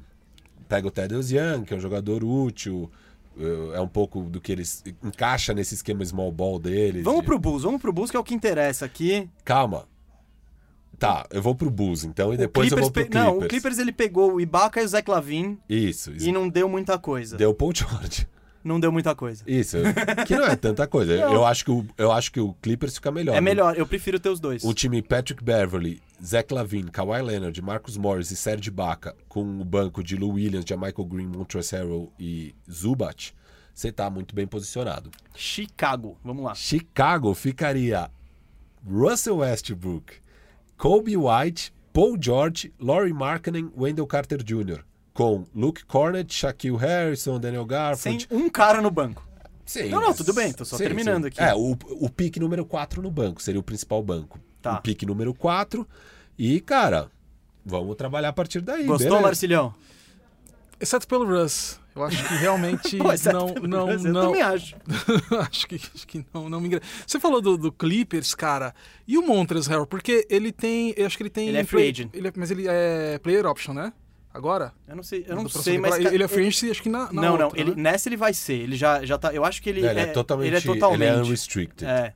Ah, então... Ele é. Só se fosse então, um sign and trade. De ali. repente aí não caberia um Montres Harbour nisso aí? Ih, precisaria Porque, repensar porque, tudo, porque né? a gente... Que a Não, gente sign and trade dá. é, é, é claro, né? Você vai questionar, tá, mas a gente tá falando aqui o tempo todo de, de, de, de Laurie Markkanen, que é um cara que precisa jogar, precisa ter espaço pra mostrar o talento. Uma chegada do Montres Harbour pode complicar isso, de certa forma, né? Mas com o Ibaka no Clippers, né, vem a partir disso, será que, que, que, que também não tem um, um- um conflito ali? Tudo bem, o Montres Não, é chega de segunda homem, unidade. acho que isso é um Não, trabalho... eu então, acho, mas eu acho que mas não- trazer o Ibaka, eu deixo o Harry embora. E eu É, prefiro então. ter o Ibaka do que o Harry. Porque ele, ele é muito mais. Cara, o Ibaka ele dá toco, ele é grandão e tem o chute É, de o fora. Mo- Montrezl Harrell, você vai ter que pagar ali uns 20 milhões, talvez, Eu pra não sei ele. se tanto, é, cara. É que É agora a ele- pós-temporada deu uma murchada no valor E ele é um dele. cara com, com um skill set bem específico. Tipo, ele não encaixa em todo lugar. Ele, pô, ele é um pivô de Ele é um dois metros. energizer. É, então. Ele- não é todo time que encaixa. Tipo, pro Houston seria da hora, assim. Por mais que ele não chute três, mas. Mas a gente tá falando de banco, Sim, né? sim. O Montres Harbour Não, ele, ele no tem seu valor. Seria, sim. seria, seria ideal. É claro que tudo depende, como eu Vocês falei, da expectativa. ele em free agency. Vocês nem precisam fazer é. sign and trade. Bom, bom, posso ir pra minha? Bora. Você não convenceu muito o Marcílio, não. É, Não, esse Rose aí você querendo Esse empurrar aí. Mas agora eu vou colocar o Bulls na quinta posição da Conferência Leste. Já, já, Vai. vou, já vou colocar. Ah, é? Sim, diretão? Sim, é o que o Firo falou. Tem o caminho da reconstrução e esse caminho é teoricamente fácil. Você vai despachando suas peças e pegando contratos indesejados e escolhas de draft. E o Bulls tem gente interessante. Por exemplo, tem o Lavin tem seu valor. Todos os caras que a gente citou têm o seu valor. Quem eu manteria, que eu não, quem, quem eu man- tentaria manter de qualquer jeito é o Wendell Carter. Esse cara eu vejo, por mais que ele tenha tido duas temporadas e um total de 87 jogos nelas, com muitas lesões, eu gosto muito dele. Eu acho ele, cara, um, um pivô bem completo, assim. Por mais que não tenha um chute de três, eu acho ele, ele bom. Laurie Markkanen, eu vejo potencial nele. Eu acho ele... Mas é aquela coisa, ele não estourou ainda. É. E no fim do ano que vem, você vai ter que pagar ele. Que ele vai ser um agente livre restrito. Então, eu não sei se eu apostaria muito nele, não. E eu usei ele como moeda de troca aqui em alguns negócios. Eu acho que dá até pra trocar ele. Eu só acho que você vai receber um valor abaixo do que ele. Do... Porque assim, ele tá em baixa. Entendeu? Você vai vender ele na baixa. é Sim, que aí isso. ele estoura, você vai pagar. O valor dele é 25 milhões por temporada. Então ele é bem. Qual que é o Sim, valor sim. dele? Hum, Não sei. É, eu acho que o valor dele agora é uma boa moeda de troca. Eu fiz, e eu acho que os grandes problemas do Bulls são os alas e a defesa. Principalmente ali na, na armação. Esse ano o Bulls estava muito desequilibrado. Eles tinham, tipo, oito armadores e nenhum ala. Tava bizarro, assim. O Satoransky tava jogando de três. Ah, bobear até de quatro uns, uns jogos. Então, Lavin jogou de três. É. O Lavini jogou de três bastante. então, tava bizarro. Então falta gente nessa ala. Trocas. Fui ver no mercado onde tinha. Quem se interessaria pro Zach- pelo Zach Lavine, que eu acho que é, um, é a principal moeda de troca, ele e o Markkanen. Então, eu acho que eles têm valor sim. Liguei lá no Indi- Indiana Pacers. Se liga. Zach Lavine, Laurie Markkanen e Tadeusz Young por Victor Oladipo e Miles Turner. O Oladipo quer sair, tá no último ano de contrato. Miles Turner não joga bem com os Sabonis e um dos dois deve vazar. Se eles são inteligentes, eles mandam embora os Sabonis. É pra dizer se eu gosto? É. Gosto. Gosta? Gosto. Agora eu vou tentar vender o lado do Pacers. Tá. Como, é- como é que ficaria o time do Bulls? Espero acabar, Tá bom. porque eu não terminei aí ainda. Ah, tá, tá, tá. No Pacers eu acho que faz sentido por quê? Porque o Oladipo Você tá vai perder. insatisfeito e você deve perder ele no fim do ano. O Zach Lavin tem dois anos de contrato, então você, você coloca ele. O Markkanen, eu acho um cara ótimo pra jogar com os Sabonis. Porque o Miles Turner sabe chutar de três. O Markkanen é um especialista. Então, o fit É, pode o- ser melhor. E o, Tedeusz O Young... Markkinen é um 4, né? O, Sim, sim, ele, ele ele é o stretch for. Ele é, É. exatamente isso. Sim, e é exatamente o é isso muito que melhor. o... Não, eu concordo. Assim, a- o Pacers precisa nessa off-season se livrar do Oladipo enquanto ainda tem valor E do Miles Turner. e do Miles Turner, porque Não, o então- Sabonis é claramente o melhor jogador entre os dois. Eu não fiquei viajando muito, não. Fui atrás Sim. dos caras que. Esses caras eu acho que estão no mercado e eu acho que isso é viável. E pro Pacers? Você já tá formando um time de Malcolm Brogdon, Zach Lavine, TJ Warren, Markkanen e Sabonis. Bom time. Esse ataque é, é da pesada. Mas eu não acabei com o Bulls ainda. Pra quem que a gente vai ligar? Oklahoma City Thunder, eles mesmo. Minha proposta é Otto Porter, Felício, primeiro round de 2021, segundo round de 2022. Pelo Chris Paul, que tem mais dois anos e 41 milhões em média. Fecha a conta? Fecha, fecha. O Porter Ah, o tem Otto 30 Porter é super e o Felício né? 7,5 com os picks. Isso aí, eu acho, cara, claramente a gente tá vendo que o OKC não vai ganhar nada. Não, o KC tá indo pro rebuild Então, pesado, é mas o que eu mais acho. picks ainda. Não dá pra adoçar com Não um sei. jogadorzinho jovem Aliás, eu- interessante aí? Cara, quem? Quem? O Arquidiácono? Luke Cornet? E o Bulls vai precisar de jogador também. Eu prefiro tentar Ah, entrar. não, se o OKC topar, ótimo. Pro, pro, Não, pro Bulls, eu, eu acho que acho esse- que o Marcelo tá topando aí. Eu só não sei se eu o acho que OKC esse negócio é toparia. viável. Então, tudo É, depende do que oferecerem pro OKC. É, porque o KC, cara, o Chris Paul, acho O Chris que Paul, eles ele tá conseguem... na vitrine É, ali. eles conseguem coisa melhor que isso. Então, eu acho que total. é meio inviável por isso. Eu- então, Mas eu pro, não pro sei. Bulls, É um, é um tipo Ok. instant clean, assim. Em um ano você limpa o Porter, limpa o Felício e abriu 40 milhões, assim. Tipo, e ainda ganha uns picks. Eles, esse processo de arrumar a casa fica mais próximo. O que eu acho que pode melar é que o Chris Paul ele tá em liquidação ali. Ele tá exposto na vitrine e para um leilão. Ver quem oferece mais, quem vai ser o maior desesperado. Claro, o Chris Paul é sempre bom lembrar. Ele tem mais dois anos de contrato, em média 41 milhões por ano. Então ele não é um cara fácil de trocar. É o que a gente discutiu aqui no bandejão sobre o Antetokounmpo. Eles po- faz sentido o Chris Paul no Bucks? Claro que faz. Só que como é que eles juntam 40 milhões em salário pra mandar de volta?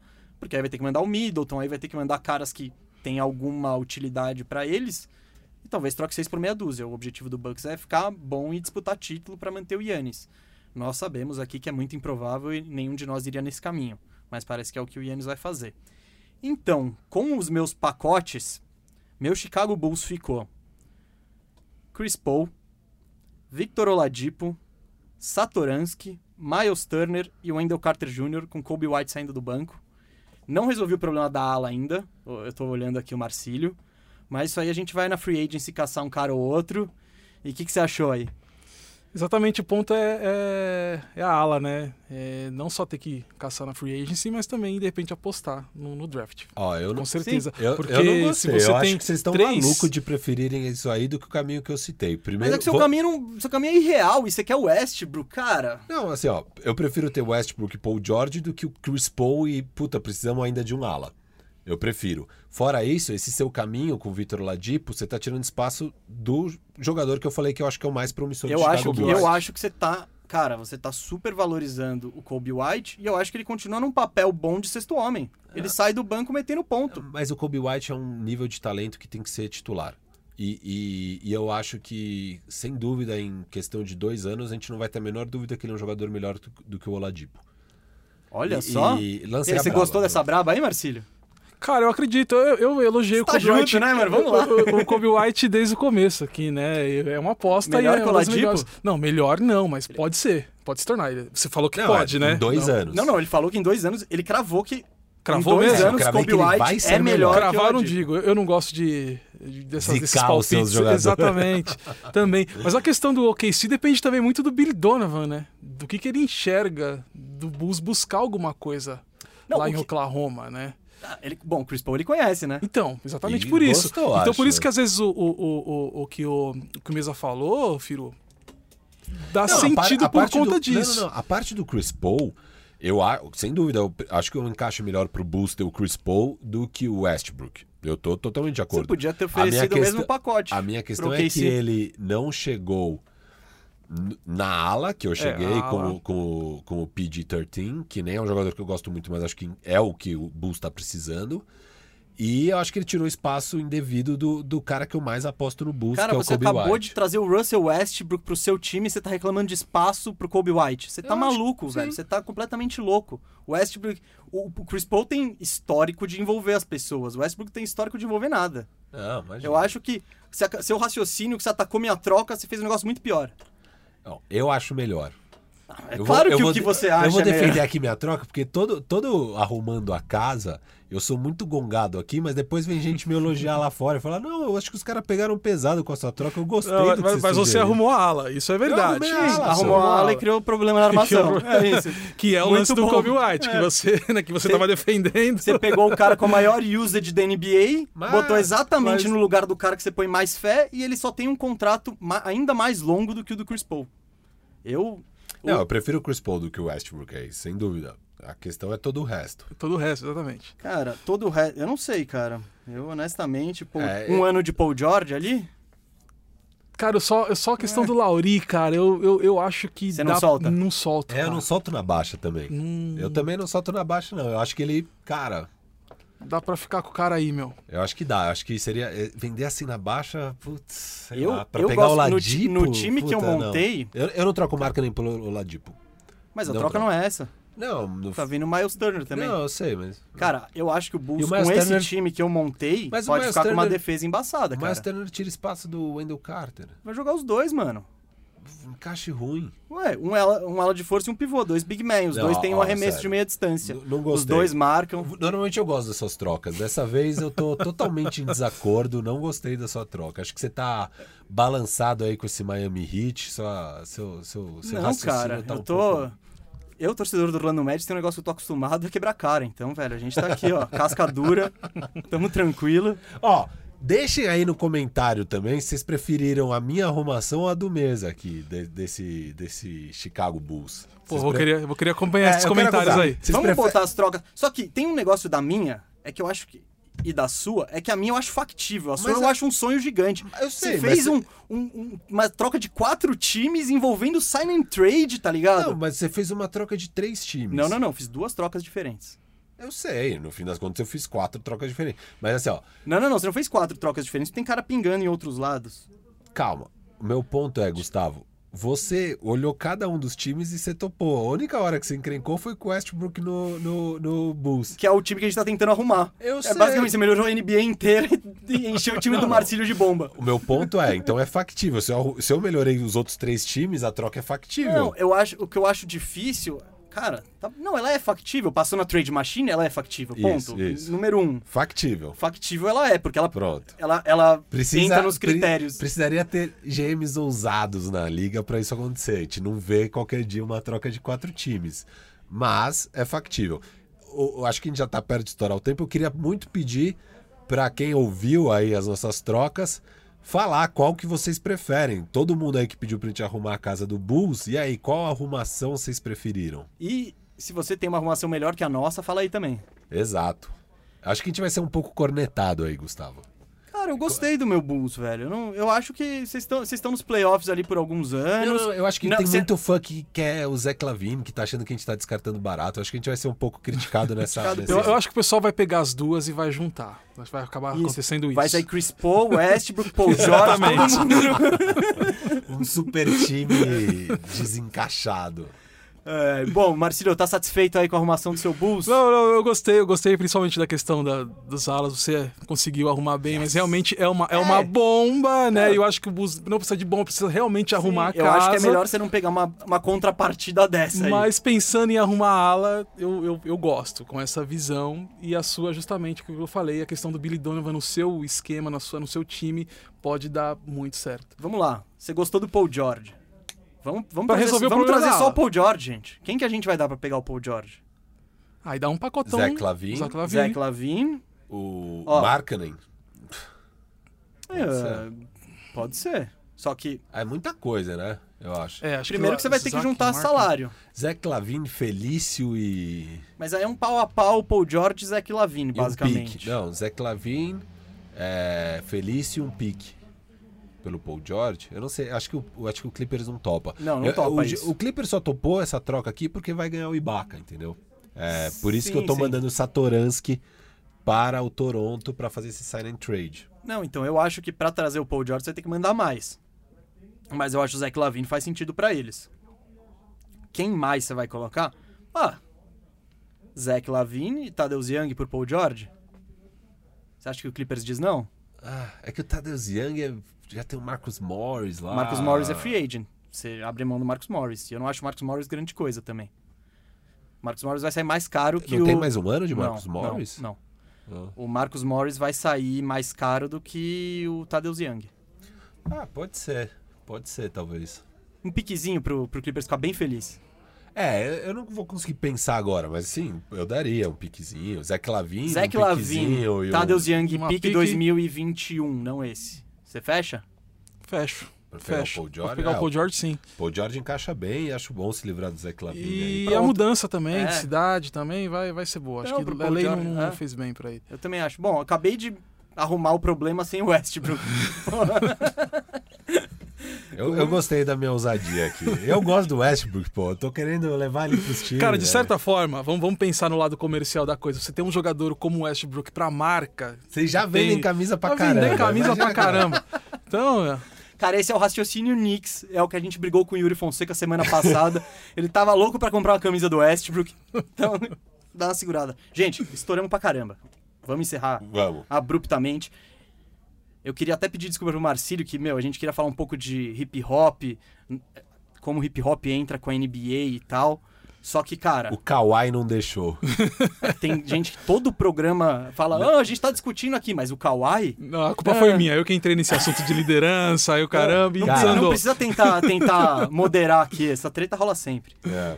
Mas Muito foi, bom. foi muito Kawhi, foi muito Kawhi Muito hoje. Kawhi. Mas obrigado aí, Marcelo, demais o papo. Quero que você volte, quero falar de hip hop com você também. Pô, vamos marcar uma só pra falar disso, que tem bastante coisa. Um contexto histórico aí, como eu te falei, né? Tá enraizado né, na cultura norte-americana, a questão do hip hop com o esporte, principalmente o basquete. Então é um assunto bem legal que, que rende também papo. Marcílio, faz seu merchan aí, como é que o pessoal te encontra? Como é que fala dos seus programas? Diz aí como é que a galera te Cara, na acha. rede social, tô sempre, sempre lá disponível para trocar ideia. Ah, Marcílio Gabriel em todas. Né? Ah, eu tenho um projeto chamado Live Colecionadores, que é um projeto onde eu falo com produtores de conteúdo, jogadores, ex-jogadores, comentaristas, enfim, personalidades diversas do basquete. Isso no meu Instagram, Marcílio Gabriel, e para mostrar os seus itens de basquete e contar as histórias deles. Né? Então é uma, eu é, o nome chama Live Colecionadores. Né? Pô, já foi lá Bugarelli, já foi Marquinhos que estava aqui, o Yuri que veio aqui, Giovanoni, a Alessandra, né? ex-jogadora da seleção brasileira. Enfim, fica o convite para vocês também irem lá.